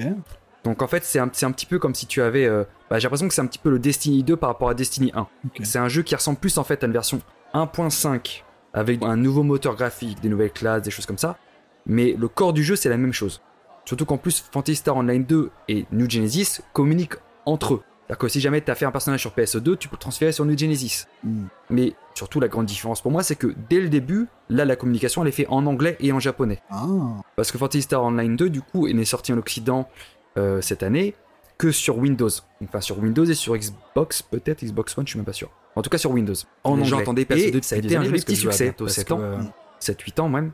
Euh, et ça a très bien marché. Et j'ai l'impression que du coup, là, ils ont enclenché le New Genesis, qui pour moi me semble être une sorte de soft reboot pour aligner les deux versions entre le Japon et l'Occident. C'est-à-dire que le jeu est un petit peu plus porté sur l'action, et on te refait un moteur graphique tout neuf. On te fait une sorte de reboot en termes de voilà c'est parce que Fantasy Star Online 2 en fait a des les extensions ce qu'ils appellent des épisodes. Donc t'as épisode 1 épisode 2 épisode 3 etc puis à chaque fois c'est genre euh, une nouvelle race de personnages une nouvelle classe etc et là c'est vraiment une sorte de soft reboot genre complet. C'est genre ah oui ça se passe 1000 ans après PSO2 c'est une nouvelle planète, c'est de nouveaux personnages, c'est de nouvelles races. Le gameplay est vachement plus élastique comparé à avant, parce que dans PS2 en fait en gros euh, il y a une palette d'armes, vous mettez du coup une épée et après vous pouvez faire du coup des skills d'épée. Voilà, je sais pas, envoyer un projectile à votre épée, euh, faire un cercle autour de vous, je sais pas. Et là du coup ils ont lancé que dans New Genesis par exemple, c'est que on pouvait en gros mixer les armes entre elles. C'est-à-dire que même si tu avais une épée, tu pouvais avoir un skill de, un skill de pistolet sur ton épée d'accord. par exemple. Je sais pas ce que ça va apporter en termes de gameplay, mais en tout cas, ça me, ça me semble vraiment être, tu sais, un, un soft reboot complet de la licence pour dire, ok, ce vous avez, si vous aimez PSO2, vous l'avez, il est là, il reste là, on va continuer à faire des petites mises à jour. euh, Le moteur graphique aussi, il est un peu mis à jour. Mais là, on fait un, un New Genesis tout nouveau. Vous pouvez reprendre from scratch, mais en gardant un petit peu vos trucs. Et vu la communication, même là, est fait, enfin, même les lives, en fait, il y a des lives pour présenter le jeu et ils sont traduits en anglais en live. Et j'ai l'impression que dès le départ, c'est prévu pour être partout dans le monde. Voilà. Ouais, c'est ça. J'ai bon, un pote qui bosse chez Sega là-dessus, en fait, juste pour confirmer ce que dit euh, Gaëtan. C'est qu'ils ont vraiment compris. Alors, en fait, c'est euh, ça, c'est pas un secret de polichinelle, mais on- le- la localisation de- du, du PSO2 a été payée par Microsoft. Ah, D'ailleurs, on, hein, c'est pas, c'est pas par, par hasard si euh, c'était à la conf Microsoft TGS euh, où ils ont présenté euh, New Genesis avec le grand trailer et tout. Et euh, forcément, il y aura une version PC qui, sort, qui sera disponible partout. Mais du coup, pour la version console, on a eu confirmation uniquement pour l'instant de la version Xbox. Donc on ne sait pas ce qui va se passer. On ne sait pas si le jeu sortira sur PS5 ou pas, ou est-ce qu'il y aura une exclusivité temporaire ou pas au Japon. ils vont nous faire une ils vont nous faire une Bayonetta 2, non? C'est-à-dire Bah c'est-à-dire que Ah, si c'est que- Microsoft qui a payé, qui a foutu les ronds dedans, euh, ça va Le- rester exclu le- chez eux. Le problème, Bah, le- qu'est-ce qui- est-ce Même est-ce si, qu'ils la, est-ce la même si la licence appartient à notre éditeur. Enfin, c'est- Sega, c'est pareil. Bayonetta, ça appartient à Oui, Sega. mais la- la question- c'est Nintendo qui a financé le développement de Bayonetta 2, ben, ça reste que sur une console Nintendo. complètement. Mais alors là, pour le coup, pour Microsoft, pour, pour New Genesis, on ne sait pas ce qu'ils ont financé. Est-ce qu'ils est-ce qu'ils prennent juste la partie euh, marketing, voilà, et que du coup après, le, voilà, le jeu sortira sur toute console et ce sera une exclusivité temporaire, ou est-ce qu'ils ont vraiment mis de la thune dans le développement? Ça, on sait pas. Ah, Et, et le problème de vouloir aligner du coup le Japon et l'Occident, c'est qu'au Japon, le jeu est disponible sur PS4 et sur Switch. Ce qui n'est pas le cas du coup en Occident, Et il, est, il était disponible sur Vita. sur Vita. Eh oui, c'était trop bien. Mais bon, tout petit truc, c'est, euh, euh, je ne sais, j'ai l'impression de, de ce que je vois que New Genesis, euh, c'est pas un PSE2 classique avec un hub et tu téléportes. J'ai l'impression qu'ils ont plus ou moins C'est fait un- comprendre que ouais, c'est un open world. c'est- un peu plus open world avec du coup des petites instances qui vont être un petit peu disséminées sur la map. Mais ça, j'ai pas, euh, pas non plus. Enfin, c'était une vidéo qui faisait très longue, j'ai pas non plus tout, tout maté. Mais autant PSO2, c'est vraiment, t'es dans ton ship, t'as des missions, tu pars en quête instanciée, t'as 4 joueurs et basta. Mm. Et là, ça a l'air d'être plus une sorte d'open world et tu peux te balader. Et tu auras éventuellement des sortes de, de- des téléporteurs pour euh, aller en fait dans les instances un peu plus fermées pour t'amuser avec d'autres Euh. New Genesis Impact. Et est-ce que c'était bien le gameplay de Nier Replicant Bah, ça a de la gueule, hein. Ça a de la gueule Ça a de la gueule. J'ai pas Euh, alors moi j'ai juste reçu moi j'ai alors voilà moi j'ai juste reçu Nier Automata il y a de ça euh, une semaine. Oh, J'ai pas encore c'est commencé. vrai que t'as pas, t'as pas assez de jeux à Euh, jouer là, en ce moment. Non, j'en ai pas assez, j'en ai pas assez. Euh, et du coup, euh, ben moi j'ai vu ce gameplay et ça a l'air d'être très joli quand même. C'est vrai que Ah ouais? C'est euh, sympa déjà quand Square l'avait présenté lors de leur euh, event au TGS. ouais, c'est ça. Ils avaient fait, c'était une petite version, tu sais, un peu bêta, un petit peu Mm. proto, etc. Et, ça a été vraiment réannoncé au Game Awards avec du coup le gameplay en plus propre. Et non, ça a l'air, ça, ça a l'air vraiment cool. D'ailleurs, Nier Automata a passé le cap des 5 millions euh, d'exemplaires vendus. Ça y est. Euh, le milestone est atteint. Et donc, je pense qu'ils vont continuer un peu à exploiter les licences. Ça a l'air de marcher, donc euh, pourquoi pas. Ce serait une bonne chose. J'ai pas fait, j'ai fait aucun des Nier. moi. J'ai fait Drakengard, enfin, Ah, Drakengard, Drakengard, du coup, enfin, ou Dra- Dragon- Dragon, Dragon, Dragoon, Dragon Dragoon. Dragon Dragoon, et du coup avec la fin E, la fin E, Ah, qui la est, du bonne coup, fin. qui se passe dans l'univers de Nier, voilà, Ah. et que j'avais pas débloqué à l'époque. C'est quand même dingue de se dire qu'en fait c'est un guideline basé sur une fin spécifique dans le jeu auparavant. quoi. C'est- Moi je trouve ça, c'est quand même c'est Est-ce très que- japonais quand même. Ouais, c'est carrément. Est-ce qu'on peut spoil cette fin? Parce que ça maintenant ça a Non. presque 15-20 non, parce ans. que, hein. parce que moi je veux, j'aimerais bien y jouer un jour donc non. Bon, Ou alors, bah, tu spoil. non, non, faut pas spoiler. je- Non. Bah, si, On va- regarde, on va pas spoiler. Mais Attends, attends, attends, attends, y a pas de problème. Regarde, vas-y, spoil. bon, Spinning kick alors, Allez, maintenant, c'est fini, c'est fini. Non, c'est bon, tu peux plus parler. C'était pas dans le spoil. bon, Eh, j'ai une petite j'ai une petite news t'as une petite, news petite qui va qui même pas une minute. Vas-y. La dernière fois, euh, Mehdi, il avait vite fait parler de IRM, comme quoi ça faisait partie des boîtes qui ont disparu. Alors la boîte IRM, c'est la boîte qui faisait donc les, les Zeta et Zetsumetoshi, donc les, la, la série des Disaster Report, donc une espèce de, de simulateur de, Oui. Tremblement de terre. Donc, quatrième est sorti. Euh, euh, Et quatrième est sorti enfin en Occident cette année. La version PC est sortie enfin en Japon. Bon, c'est un jeu qui date de 2019, hein, en japonais. Un jeu qui a été reporté et reporté. Voilà. Et euh, donc, la, donc la, la boîte IRM est morte, mais ça, donc, le patron a re- re- refait une boîte derrière qui s'appelle Granzilla, Voilà. Granzella, pardon, hein, qui maintenant continue la, la licence, qui a racheté la licence pour continuer la, la Dont. R-Type aussi. Euh, oui, effectivement. Et donc là, ils ont fait un espèce de ré- récapitulatif de l'année 2020. Et donc, à la fin du, de ce truc-là, ils ont fait un petit tease pour le 5. Et donc, le 5 5 serait déjà en production. Très bien, on a fini nos news.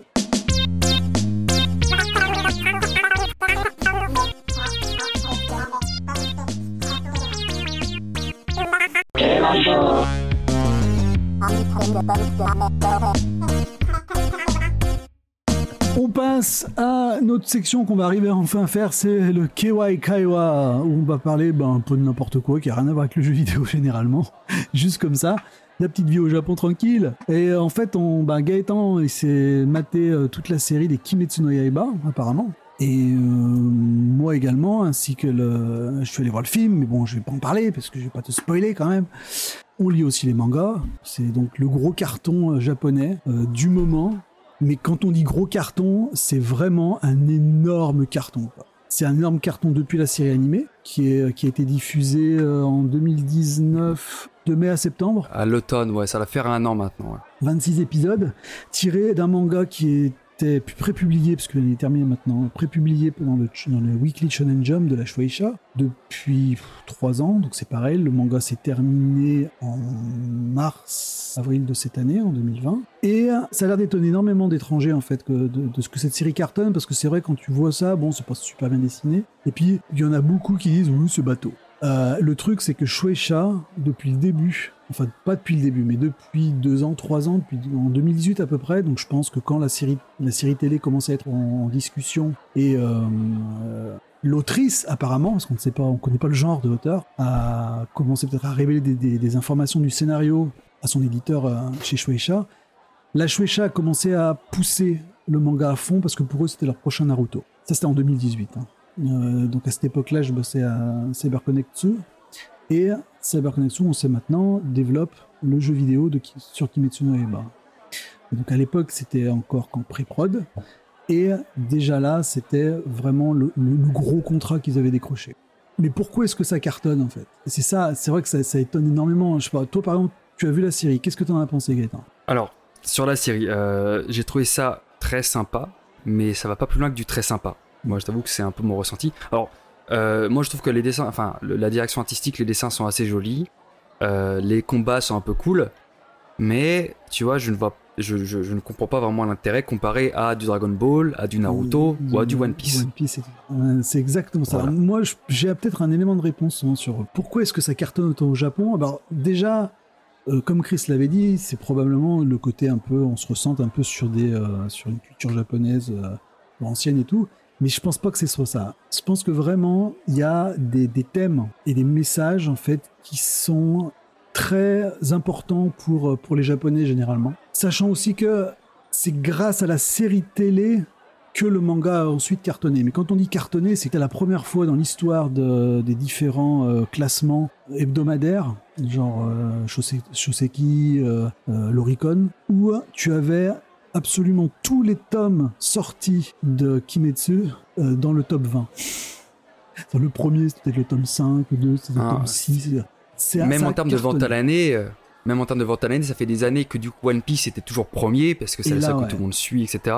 Et ça, ça fait du coup, euh, Kimetsu no Yaiba a réussi à prendre la première place à One Piece alors que c'est un truc qui n'était pas arrivé depuis des années. Exactement. Moi, je sais que j'étais venu, j'étais, j'étais au Japon en 2015 et à l'époque, c'était du coup le phénomène à l'époque, c'était du coup, c'était Shingeki no Kyojin. Oui, voilà. Et pourtant, il y en et avait encore, et partout. encore, c'est Il y, en a- encore, il y, en avait partout. Et là, j'ai l'impression que c'est même encore au-delà Ah non, de la folie qui était du coup euh, Shingeki, quoi. J'ai vécu Yokai Watch, qui aussi énormément cartonné, c'est le jeu de, le- de Level 5, mais ça restait orienté enfant. Voilà. Donc ça a cartonné, ça a cartonné pendant un an, et puis après, pff, Alors attends, euh, je, peux te couper une, une seconde Ouais. Euh, pour Yokai Watch. euh, pourquoi ça a autant cartonné? C'est ce qui est intéressant, c'est que bon, certes, c'est target quand même plus pour les gamins, mais en fait, dans Yokai Watch, il y a plein de blagues qui font référence à, à la, la pop culture des 80s. Donc les parents, ils voient ça, ils comprennent plein de trucs, Ouais, ça les fait marrer, et les gamins aussi peuvent s'amuser. Voilà, c'était un peu l'idée de Yokai Watch. Mais ça reste quand même donc un truc qui était target pour les enfants et bon, dont les valeurs ne sont pas différentes de ce que tu peux trouver dans Pokémon, un truc comme ça. Quoi. Mm. Shingeki no Kyojin, ça reste quand même un manga niche, c'est du seinen, c'est-à-dire que les gamins vont pas, enfin connaissent, mais ils vont pas regarder plus que ça. Les thèmes abordés sont quand même ultra durs, ça parle énormément de liberté, Shingeki no Kyojin, ça parle énormément d'oppression, c'est aussi très typé euh, occidentaux par certains moments, c'est pas vraiment japonais.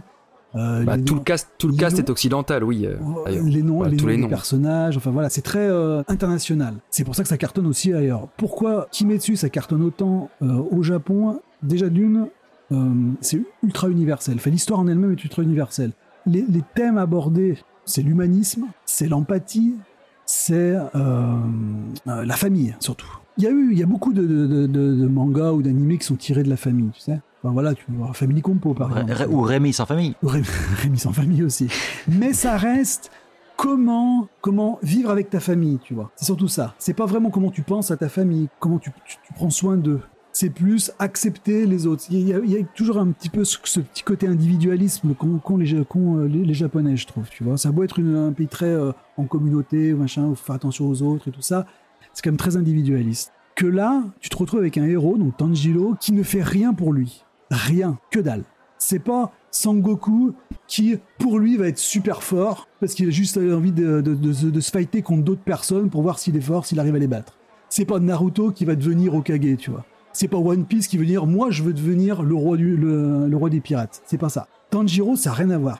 Parce que l'histoire, c'est qu'il a euh, un, démon a tué sa, toute sa famille, donc il avait plein de petits frères et petites sœurs et tout ça. Sa mère, son père était déjà mort, et la seule survivante est sa sœur qui est transformée en démon. juste.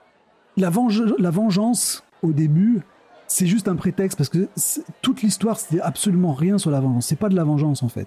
Tanjiro, lui, il s'occupe des autres. La plupart du temps, c'est ça. Et je pense que c'est ça qui a beaucoup plu aux Japonais, c'est que c'est le comment dire le mari parfait, le petit ami parfait, le frère parfait, le copain parfait, tu vois. Le mec qui va penser aux autres avant de penser à lui, mais sans être euh, un sans arrière-pensée, sans dire que si je fais ça pour toi, tu feras ça pour moi après, tu vois. Jamais. Quand il part en quête euh, de Musan, donc du méchant qui aurait tué toute sa famille, et donc le premier des démons, il ne le fait pas pour se venger. Il le fait pour qu'il n'y ait plus de douleur, pour que plus personne ne souffre comme lui l'a souffert. Il ne veut plus que les humains se fassent bouffer par des démons. Et l'un des, euh, des côtés le plus enfin, magistral du manga, je trouve, enfin, au niveau d'histoire, c'est qu'il a énormément d'empathie pour les démons aussi. Et ça, que dalle. À part Naruto, une fois, tu sais, contre. euh, comment il s'appelle euh, Pain. Ouais, contre Pain, où là, tu as une discussion, mais c'est pas, ça c'est Pain, mais tu vois le mec, il est déjà dans son fauteuil, tout ça, euh, il arrive à peine à bouger et tout. Et c'est plus une discussion où Naruto va arriver à le convaincre de changer, tu vois, parce que le mec est un humain à la base. Mais là, on a des humains qui sont devenus démons et qui ont besoin de bouffer de l'humain, et c'est juste naturel pour eux maintenant. Qui sont contrôlés, euh, qui sont complètement euh, eh ben, repoussés par les humains, justement, euh, parce que ce sont des êtres abominables et tout. Et tu as Tanjiro qui a de l'empathie pour eux. Quand il va tuer un démon, parce que pour que plus personne ne vive ce qu'il a vécu, bon, il faut qu'il n'y ait plus de démons, quoi. Donc il est obligé de tous les tuer. Mais à côté de ça, il va toujours le faire avec énormément d'empathie, et c'est ça qui cartonne, je pense. C'est que ce personnage va toujours penser aux autres, va toujours le faire avec énormément d'amour, les trucs les plus, les plus terribles. Et c'est ça qui cartonne. Et je pense que c'est pour ça que la série ne cartonnera pas autant à l'international que pourrait l'être Shingeki no Kyojin et tout ça. Bah, c'est du Hokuto no Ken en fait. Non ça Non, attends, je vais non, dire pourquoi. Bon, ça- vas-y. c'est un petit troll. hein. Mais dans le sens où, moi, ce qui me toujours fait marrer dans le Hokuto no, Hokuto no Ken, surtout, c'est le Bro Love. Euh, Bon, dans quel sens? Dans le sens où, en fait, les mecs, ils vont s'insulter, ils vont se fighter, ils vont se déchiqueter. Et à la fin, ils vont se tomber dans les bras, pleurer, il va l'enterrer, il va, il va pleurer sur la tombe. c'est de, la- de bromance, ça. Ça n'a rien à voir. Oui, c'est la bromance. Mais ce que je veux dire, c'est ça. Et au final, c'est, tu vois, non, je- t'as- bon, t'es, mon ennemi, non. mais je te kiffe quand même. a- je non, pleure sur ta tombe. Non, non, justement, tu- quand non, on, quand, tu n'as pas euh, ça, non. quand Okuto- que ça soit Okuto no Ken, que ça soit dans Naruto et tout ça, c'est euh, Mitomelu, tu vois. C'est l'ennemi, l'ennemi, tu vois, j'ai reconnu que t'étais super fort. Alors que Mm. Tanjiro, c'est jamais ça. Euh, à aucun moment, et d'ailleurs, c'est ça qui est très rigolo avec les, les sidekicks qu'il a, quoi. Où justement, tout le monde essaie de lui dire, il y en a un qui est en fait très fort, mais euh, qui est tellement peureux qu'il ne bat jamais. Et tu as euh, l'autre, Inosuke, qui lui, je suis meilleur, je suis plus fort que toi, je suis plus fort que toi. Et t'as Tanjiro, il s'en branle complètement. Il veut jamais, quoi. Mm. Quand on lui dit je suis trop fort, le dit ah t'es triste et tout ça. Il a, il a toujours énormément d'empathie, tu vois. Il se met jamais en avant. Il a non non c'est pour moi aussi là enfin c'est ça c'est sa meilleure qualité son meilleur défaut en termes en termes d'écriture c'est que il a cette empathie qui fait que pour moi il est il n'a pas de personnalité en termes du fait qu'en fait il est juste extrêmement empathique avec tout le monde c'est-à-dire qu'il veut aider tout le monde ça s'exprime des fois quand il va tuer des démons il va en fait il va prier Oui. après les avoir tués Oui, voilà. alors que c'est alors que c'est un truc que justement dans parce qu'en gros il, bon, il a rejoint il rejoint une caste de chasseurs de démons. Et la plupart des gens en fait sont là juste sont là pour détruire et, et tuer. Ils n'ont aucune empathie ne se posent une- aucune question. Et lui et peut-être quelques autres qui sont plus de lui se posent des, des questions en disant voilà est-ce que parce que lui il a sa sœur du coup qui est devenue une, dé- une, une démon une démone enfin et elle n'attaque pas les humains. Elle et pourrait. du coup il arrive avec surtout d'empathie voilà elle pourrait mais ce qui se passe c'est que ça n'arrive pas. Et du coup lui il a surtout que justement quand il arrive des démons euh, il se pose la question de pourquoi ils sont des démons euh, donc t'as toujours de toute façon à chaque fois que t'es un méchant un démon en fait il t'explique un peu son feedback pourquoi les... et tu vois c'est toujours des gens qui ont souffert Voilà. c'est des gens qui ont été Et- qui ont été qui ont été maltraités qui ont été Et qui ont été euh, dénigrés de qui ont été insultés. et de. toujours Voilà. oui t'as toujours ce truc de famille qui de de famille de rapport de rapport au sensei de rapport euh, à tes parents de rapport à, à- à un amour que tu as et non c'est vrai que du coup tu as ne se bat jamais pour lui-même genre quand il s'entraîne c'est genre je dois être fort parce que faut que je- parce qu'il faut que j'arrive à, à faire en sorte que ma sœur elle redevienne humaine Voilà. c'est pour ça que je me bats c'est pour ça que je veux c'est pour ça que je veux je veux tuer du coup Muzan c'est parce que je veux du coup Que plus euh, retirer cette malédiction. Voilà, et c'est assez clair puisque vu que le manga est déjà fini, je sens que dans toute la narration, tout est, tout est pensé pour cet axe-là. Cet personnage est défini comme ceci, il a des techniques, et ça va s'arrêter quand il va tuer le méchant. Ouais, non, la quête, c'est ça, y a- ça, ça déviera jamais, quoi. Voilà, c'est des étapes, c'est le personnage de l'empathie, et même il rejoint les, les trucs des démons, il, il s'en fout en fait. Il, veut- il est pas là pour défoncer du démon, il est juste là pour dire bah, c'est la, meilleure façon que j'ai de me protéger, de, pro- de la protéger elle, de Non, protéger ma protéger sœur. tout le monde. C'est ça, c'est pas, Oui, c'est enfin, même oui. pas seulement sa sœur, c'est tout le monde. C'est ça qui est important. Ses sœurs et ses frères, quoi. Voilà, c'est voilà, voilà, c'est Dans ça. le sens humain, enfin humaniste. C'est pour ça que c'est voilà, c'est humaniste. C'est pour ça que c'est humaniste. hein. Il y a voilà, il y a même ça qui m'a- moi, un truc qui m'a un truc qui m'a surpris, c'est justement il y a pas mal de passages justement il dit euh, tu sais il, il est avec avec un sidekick Ouais. et justement ils, ils doivent se séparer pour X raison. Il fait bah il fait eh, reviens, reste en vie parce que je vais revenir. Et d'habitude c'est un peu toujours un peu passé balancé tu sais un peu à- comme ça juste pour dire ouais il fait attention. Et là justement l'autre finit son combat. La première chose qu'il fait quand il a fini, il fait ah oui il faut que j'aille le retrouver parce que j'avais dit que je reviens- que je reviendrais. Voilà. Il est il est sur le point il est sur le point de claquer. Il a quand même envie d'aller aider son pote en fait. C'est ça. C'est le, le premier truc auquel il pense. Alors que Tanjiro n'est pas le personnage le plus populaire du manga, c'est ça qui est marrant. hein. Mais je pense que c'est ça surtout qui ont fait que ça a beaucoup pris. Outre le fait que la, la série animée est super bien réalisée, qu'il y a de la pure musique et tout, tous ces thèmes, et c'est des thèmes qui sont tellement universels que ce manga, il est lu par tout le monde. Et c'est assez impressionnant. Autant Yokai Watch, moi c'est mes gamins qui lisaient, autant Shingeki c'est moi qui lis, ma, ma femme elle a lu, euh, bof, tu vois, trop compliqué, machin. Autant Kimetsu, la première qui m'en a parlé c'est ma fille. On parle d'un manga qui sort dans le Shonen Jump, donc c'est un truc pour les mecs, enfin pour les garçons, les garçons de 9-14 ans, tu vois, 9-12 ans. Énormément de filles lisent Kimetsu no Yaiba, énormément donc de garçons lisent aussi Kimetsu no Yaiba, et les adultes le lisent énormément aussi. Euh, moi j'ai des collègues de 50 ans qui ont lu, qui ont lu Kimetsu no Yaiba, qui ont vu la série animée, quoi. C'est parce que ça parle vraiment à tout le monde. Justement, grâce à ces thèmes-là, L'autre truc aussi que je voulais te dire, justement à propos de ces thèmes, c'est que voilà, Tanjiro, il cherche pas à avoir un statut social en fait. On fait un peu de politique, hein, désolé. Au Japon, tu sais, le statut social, bah, statut hiérarchique, statut social, c'est- assez fort. Tanjiro, lui, non. Comme on a dit, être démon, euh, Demon Slayer, il en a rien à foutre. Que tu sois un boss, que tu sois, t'es pareil. Tout le monde est pareil, tu vois. Et tout le monde peut se faire défoncer par un démon. Donc, je veux te sauver tout le monde, basta. Ensuite, il y a aussi tous les personnages qui gravitent autour. Donc, il y a ces sidekicks avec euh, mais tu as aussi tous les Hashira. Les, euh, les neuf Hashira qui sont donc les grands.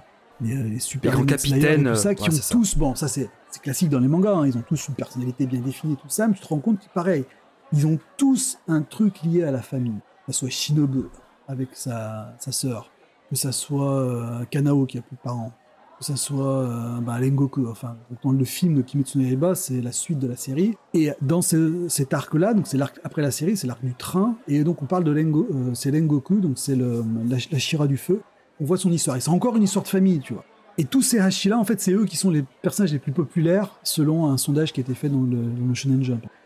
C'est que t'as- tu as les, les, les 9 ou les 10, 10 Hashira qui sont en première place. Non, le premier c'est Zenitsu, donc l'un des sidekicks que tout le monde trouve horripilant dans la série animée. Parce Ah que mais c'est incroyable. le- C'est- Non mais c'est incroyable ça que le personnage en fait passe son temps à gueuler et on le voit en fait une fois tous les 5 épisodes, il fait une attaque ultra stylée Voilà, et ça se limite à ça. Voilà, et les gens, mais moi c'est aussi mon passage préféré parce que genre juste pour le style du mec voilà. et ce character design et cette technique est magique mais c'est horripilant. Il est tout le temps en train de gueuler, tout le Euh, temps en train de pleurer. Le doubleur, a fait et- beaucoup. et- ouais. Ah, le, euh, doubleur ouais. fait un travail énorme parce qu'il est horripilant au possible. C'est ça. Je, suis d'accord. Quand, je, quand, je- quand tu revois la série une deuxième fois, comme tu sais à quoi t'attendre, tu te rends compte que c'est beaucoup plus rigolo en fait, parce que tu fais attention aux intonations de- du doubleur et tu vois que putain, il s'en donne vraiment à corps. Il s'amuse vraiment beaucoup. Dans le film, il y, en a, il y en a un peu, mais sans plus. Enfin, donc voilà, c'est Zenitsu le premier. Ensuite, tu as donc euh, pas mal de Hashira. Tu as Inosuke aussi, donc tête de, tête de sanglier, Sanglier. là. Et bizarrement, euh, je crois que Tanjiro est que 10 ou 11e, et Nezuko aussi. Alors que Nezuko, c'est quand même euh, un personnage ultra badass, quoi, tu vois. Donc tu t'attends à avoir la petite sœur dans les mangas, euh, dans le shonen, le truc classique, quoi, tu vois. Et en fait, tu te rends compte que son statut de démon fait qu'elle est quand même, ben, elle se bat, vraiment. Et puis c'est aussi un peu la caution mignonne, euh, mignonne du manga. Enfin, il y en a beaucoup qui, euh, il y en a beaucoup qui adorent Nezuko, mais pourtant ça reste pas le personnage le plus populaire parce que, je- comment dire, vraiment, elle reste classique au final. Bah et surtout dans la dans l'animé, elle parle pas. Elle parle jamais en Elle fait. parle une deux fois, bien un- sûr. Elle parle une deux fois. Euh, C'est vrai. Puis surtout que quand tu la, quand tu vois dans les flashbacks, tu te rends compte que bon voilà, c'est la, c'est la, c'est la sœur, quoi. C'est la, c'est la deuxième maman, tu vois. Ouais, c'est un peu trop, euh, un peu trop euh, japonais classique, quoi. Non, c'est c'est la c'est c'est la c'est la c'est la One c'est la One-chan quoi. Vraiment. c'est- Voilà, c'est la, c'est la Onechan euh, normale. Mais bon, donc je on, pense que c'est on est Chambara. Onechan Bala, putain, la sort. donc c'est vraiment ça. euh, Je pense que c'est pour ça que Kimetsu ça cartonne. en fait. C'est le truc est universel pour les Japonais. Ça, ça, ça ne segmente personne en fait. Ok, donc toi tu dis, d'une part ça cartonne parce que c'est universel, Euh, mais du coup ce sera une femme qui aborde cette, thème- cette thématique-là. Normalement, on sait pas, que ça- mais apparemment ça serait une femme. Bah, go, euh, Ah non, on sait pas. Si, bah. Ah non Ah bon? Gotoge Kuyoharu. Ouais, c'est. Bah, c'est- je sais pas, moi j'ai un, collègue, c'est un mec qui s'appelle Chiaki. Hein. Oui, non, mais d'accord, mais, mais genre, euh, on a des photos. Enfin, Ah non, non, il y a que dalle. Que dalle. Elle se protège Ah bon? à fond et puis elle est jeune en plus. Elle a même pas la trentaine. À 30, 30, 30 à 31 ans, je crois. ouais. Ouais. On sait Ah, ça, c'est intéressant, tu vois, c'est très intéressant, Voilà. ça. Bon, on sait pas, Euh, mais bon. son, euh, son avatar, c'est un, son, c'est un crocodile. son avatar, c'est un petit, one- c'est un crocodile. petit crocodile avec des lunettes. Et drôle. donc, du coup, on sait pas, mais ayant bossé à CyberConnect 2, forcément, on m'a fait comprendre que si c'était une fille. On sait pas. C'est pas officiellement. ça me paraît évident. Mais Ouais. c'est pareil, ça Bon. paraît évident. C'est tellement. Avec un regard occidental, on peut pas dire qu'il détonne. Mais avec un regard japonais, dans le Shonen Jump, si ça détonne à fond. C'est un Bah, ce que j'allais dire, c'est- shoujo quoi. Bah, exactement, c'est ce que je veux dire, c'est que le shonen, euh, genre, tu connais un shonen qui a cartonné, qui, a été écrit par une femme? Euh, L'Anma, Ah oui, ah ouais, c'est vrai. ça. le Miko, Ah, mais pas autant. ah ouais. Tu peux aussi, tu peux savoir tu- l'œuvre de Clamp aussi. hein. Comment quoi Ah, mais Clamp aussi, oui, bien sûr. Clamp. Mais Clamp, ça reste du shoujo. Oui, mais non, mais c'est Clamp, c'est pas le shonen jump. Ah, ok, ok, c'est pas Shonen Jump. Ah, alors, Takahashi, c'est pas Shonen Jump non plus, mais c'est vrai que c'est le pendant. Non, mais je veux dire, non, mais des, des, des, des mangas euh, écrits par des femmes, il y en a des tonnes et des Ah, tonnes ah, sur le Japon. Il y a, y a aussi une théorie qui fait un truc ultra le- mainstream dans le shonen jump, euh, voilà. théoriquement, le- la personne qui écrit la scénariste de Death Note est une femme. Obata et. Ouais. euh, Euh, non, pas Obata, du coup, Oba. Euh, Tsu- Tsugum- Tsugumi pour, le pas coup, pour le coup, c'est ultra Mais pareil, empathique, hein. Ouais. Death Note. Non, mais pourquoi mais- est-ce que Death Note. Enfin, Death Note, t'as toute une morale derrière, tu sais? C'est ça qui est marrant, c'est que ça cartonne. Euh, la morale, la morale Si, si, si, hitlérienne, si. c'est Ah, ça? si, si, si, si, si. Euh, Attends, il y a toute une morale. Enfin, bien sûr que si. y a Non, si, mais je veux dire, c'est que si tu si avais, si avais un Death Note, qui un prend ça dans ta gueule. Enfin, puis en plus, au Japon, enfin, je veux dire, point de vue japonais, le Japon qui est tellement, enfin, c'est tellement carré, les règles, machin et tout, d'avoir un manga un peu subversif comme ça, où justement la loi, les règles, c'est toi-même qui va les faire et c'est toi-même qui va, euh, qui va faire ta loi, en gros. C'est cathartique pour des Japonais. Je- moi, je pense, enfin, je pense, c'est ce que j'imagine, tu vois. Donc, du coup, la première partie du manga cartonne. Puis après, tu te rends compte que Ma- le mec, c'est un méchant. Donc, ça veut dire que le héros devient le méchant. Donc là, ça shift. Et là, en fait, c'est complètement classique. Tu sais qu'il va perdre à la fin. Enfin, c'est obligé. C'est, c'est, c'est, c'est comme ça. C'est le début quasiment. Pas forcément, en fait. Ça, ça peut partir dans n'importe quoi.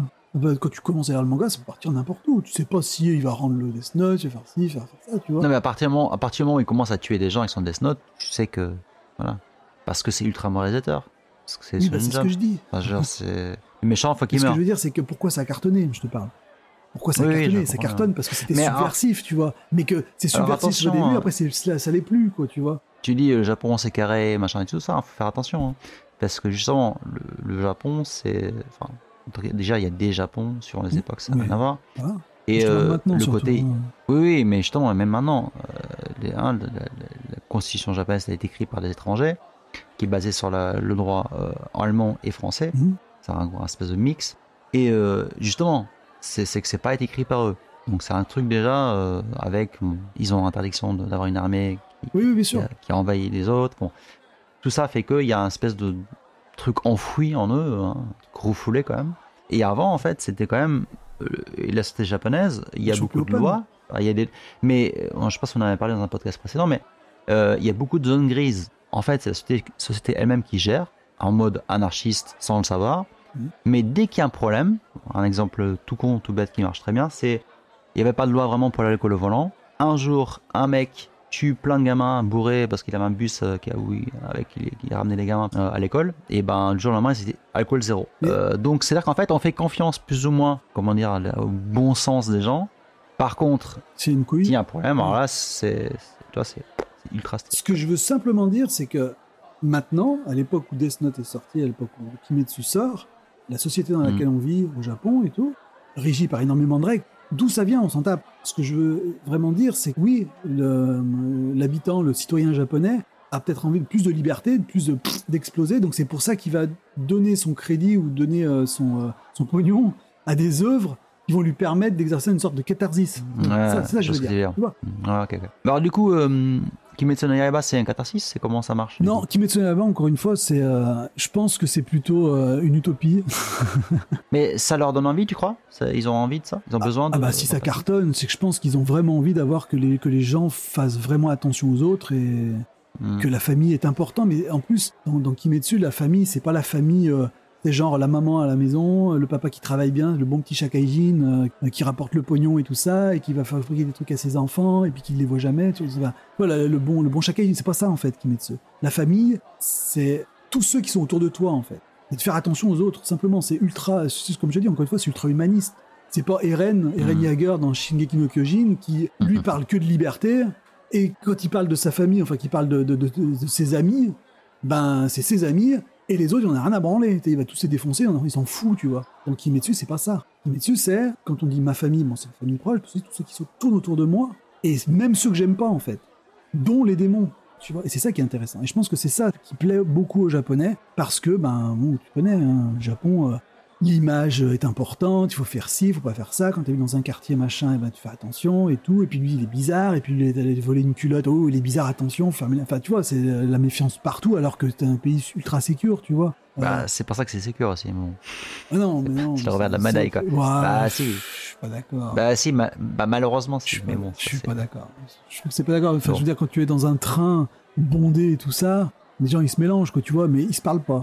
Dommage, tu vois. Oui, mais bon, C'est ce que je veux dire. malheureusement. euh, Mm. Oui, oui, bien sûr. Même, même, tu vois, à côté de ça, voilà, Kimetsu no Yaiba, du coup, n'a, n'a, n'a pour moi, en fait, est un. Est un j'ai, pas eu le manga, juste l'animé. Mhm. C'est un truc où j'ai très peu de défauts, en fait, à dire, tu vois. Clairement. C'est aussi ça. C'est que, pour moi, ça coche aussi toutes les bonnes cases, en fait. C'est-à-dire que Ouais. c'est joli en termes de dessin, c'est bien animé, les combats, ils sont cool. Euh, t'as plein de t'as, t'as plein de personnages donc si jamais tu pars ton préféré tu peux trouver ton préféré la terme de narration ça avance facilement on a passé un peu les étapes des Dragon Ball tu sais où c'est genre tu tapes euh, 40 épisodes de training Ouais. 20 épisodes de combat. Je veux dire, rapide, hein. premier épisode, il se passe ce truc avec du coup sa famille qui se fait trucider. Deuxième épisode, il se rend compte que il va s'entraîner. Troisième épisode, il passe sa sélection. Quatrième, il a une mission. Voilà, ça y est, quatre épisodes, c'est fait. Ça, c'est parce que c'est le but, c'est pas de devenir fort. Le but, c'est de. Puis du coup, voilà, enfin, premier truc, t'es dans, t'es dans un petit village en montagne. Après, du coup, euh, sixième, septième épisode, il est en plein Asakusa. Puis t'as un truc avec la modernité parce que c'est euh, c'est le début, c'est je sais pas Taisho. exactement comment ça se passe. C'est l'RPG. voilà, donc Donc, euh, c'est le 1900, Taisho, ça- ça- 1920, dans les années 1900, Ta- c'est jusqu'en Taisho, c'est 1926. intéressant parce que Taisho, c'est un peu la République de Weimar à l'allemande. C'est-à-dire qu'en fait, c'est juste avant que hein, le, le Japon se militarise à fond. Mm. C'était une période de liberté. Et tout le monde rêvait de démocratie. Il y avait vraiment moyen. Et en fait, il y a un gros coup d'État à un moment donné. Et c'est parti euh, a- en couille, dans, C'est très intéressant dans comme période. hein. C'est très court, Taisho. Il y a très, il y a pas de politique comme ça. T'as aussi ce petit contraste où justement, bah, il y a, c'est les premiers trains, les premiers trains à vapeur. Ouais. euh, sais, genre, t'as forcément les, Ouais. sur les sur les trois, t'en as, t'en as, t'en as deux, c'est des pécores. Ils ont jamais vu un train de leur vie. Ah Putain, oui, c'est, c'est quoi ce truc-là? Genre, pourquoi ça fume? Genre, je vais je lis. Voilà, c'est, c'est c'est- aussi un peu drôle. Puis quand, t'arrives- quand ils arrivent à Ah, Tokyo, ils voient, film, des c'est personnes qui sont drôle, habillées. Quand ils sont, quand ils sont à Tokyo, ils voient des personnes habillées à l'occidental aussi. Parce Question eux- ultime, eux, c'est- voilà. Question ultime, c'est les c'est est-ce qu'il y a les, c'est les est-ce qu'il y a les les bottines euh, et les kimonos Ah oui, bien sûr. de Taisho ou pas? Il y a des, Ah, bien. ah oui, il y a des kimonos. Voilà.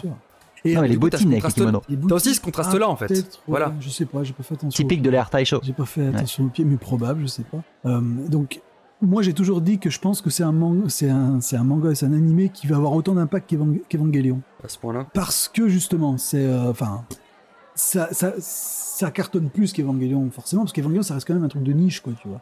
Ce qui était, euh, ce qui est bien dans Evangelion, c'est le, on fait un truc de robot, mais en fait, c'est vachement plus euh, psycho-métaphysique que ça, quoi, tu vois. Enfin, ça, ça, ça, ça, va deep dans la dépression et trucs comme ça, tu vois. Tu t'attends pas à ce genre de truc. Que Kimetsu, c'est un shonen qui réinvente pas forcément les codes du shonen, mais qui ne les suit pas non plus.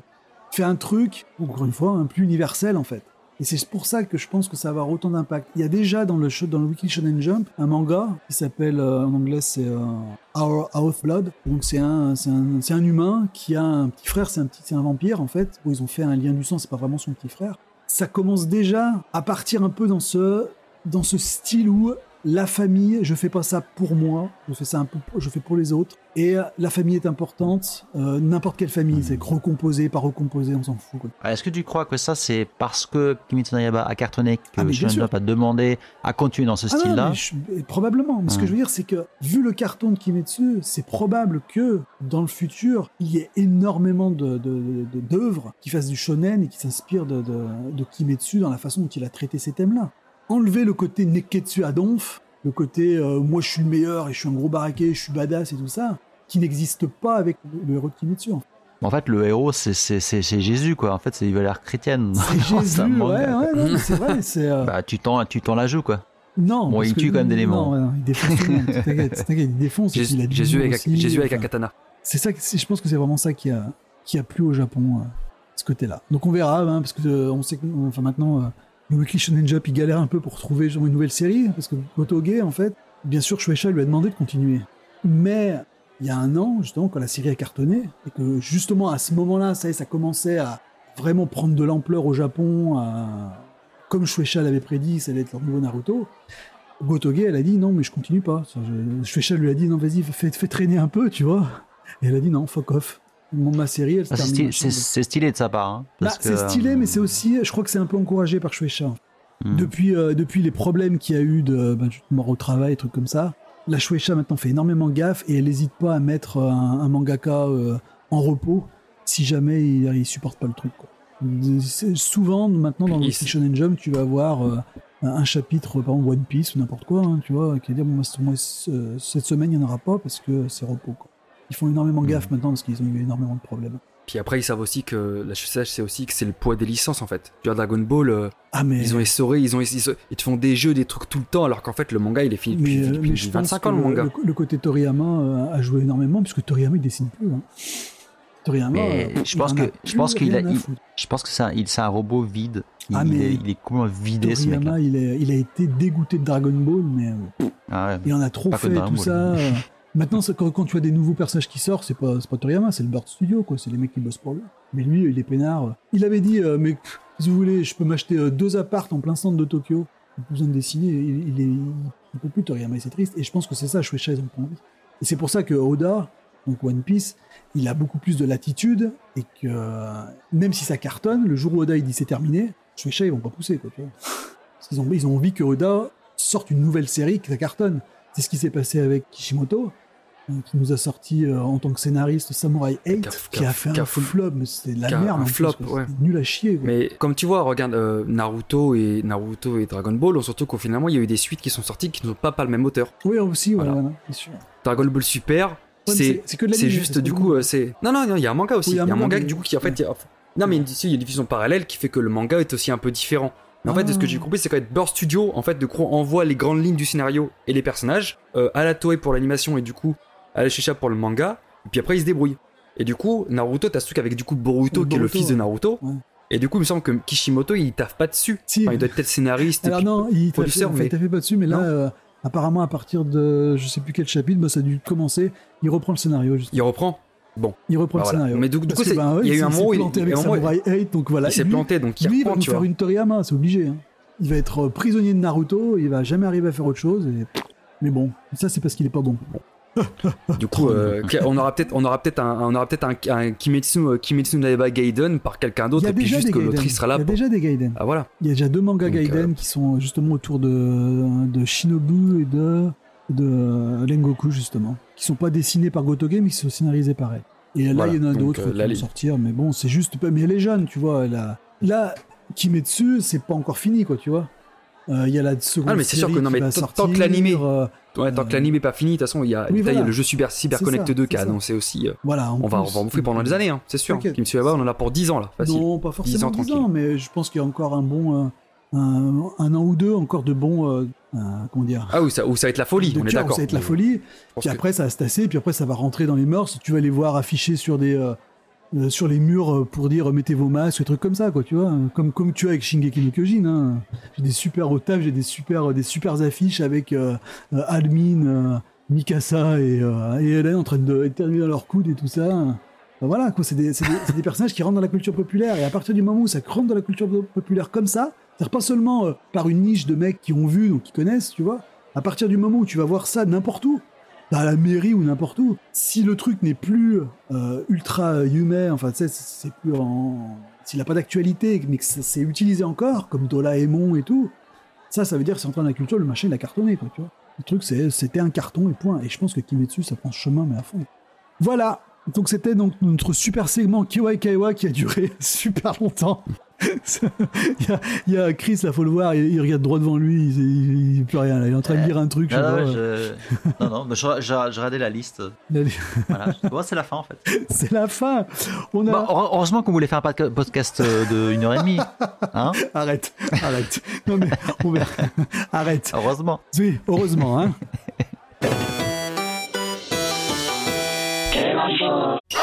Le KY Show est un podcast libre, indépendant et gratuit, produit par kygamer.com et animé par une bande d'immigrés au Japon, moins un qui est toujours là, ce qui ferait faire le Kimchi ou la K-pop, on sait pas trop. Euh, vous pouvez nous écouter chaque mois ou presque sur toutes les plateformes, apps et logiciels de podcast permettant la lecture d'un flux RSS ou le téléchargement d'un fichier audio. Et bien sûr sur Twitter, @markgamer, mais aussi le Tensho Chris, on peut te retrouver où? Bah, sur euh, Twitter, c'est ce truc que j'utilise, donc at Jackson, T-O-T-H-E-O-J-P. Ah, C'est bien noté. Et Gaëtan, on peut te retrouver où? Pareil sur Twitter, du coup, at G underscore Gaët. G-A-E-T. Pour suivre tous donc, tes, tes petits projets là. Ouais, on a, on a hâte de, de voir ce que ça donne. Under, un- under construction, comme on dit. euh, euh, work in progress. Ok, et moi on peut me retrouver aussi sur Twitter, atmark Meko. Et ben on se dit à la prochaine. Desu.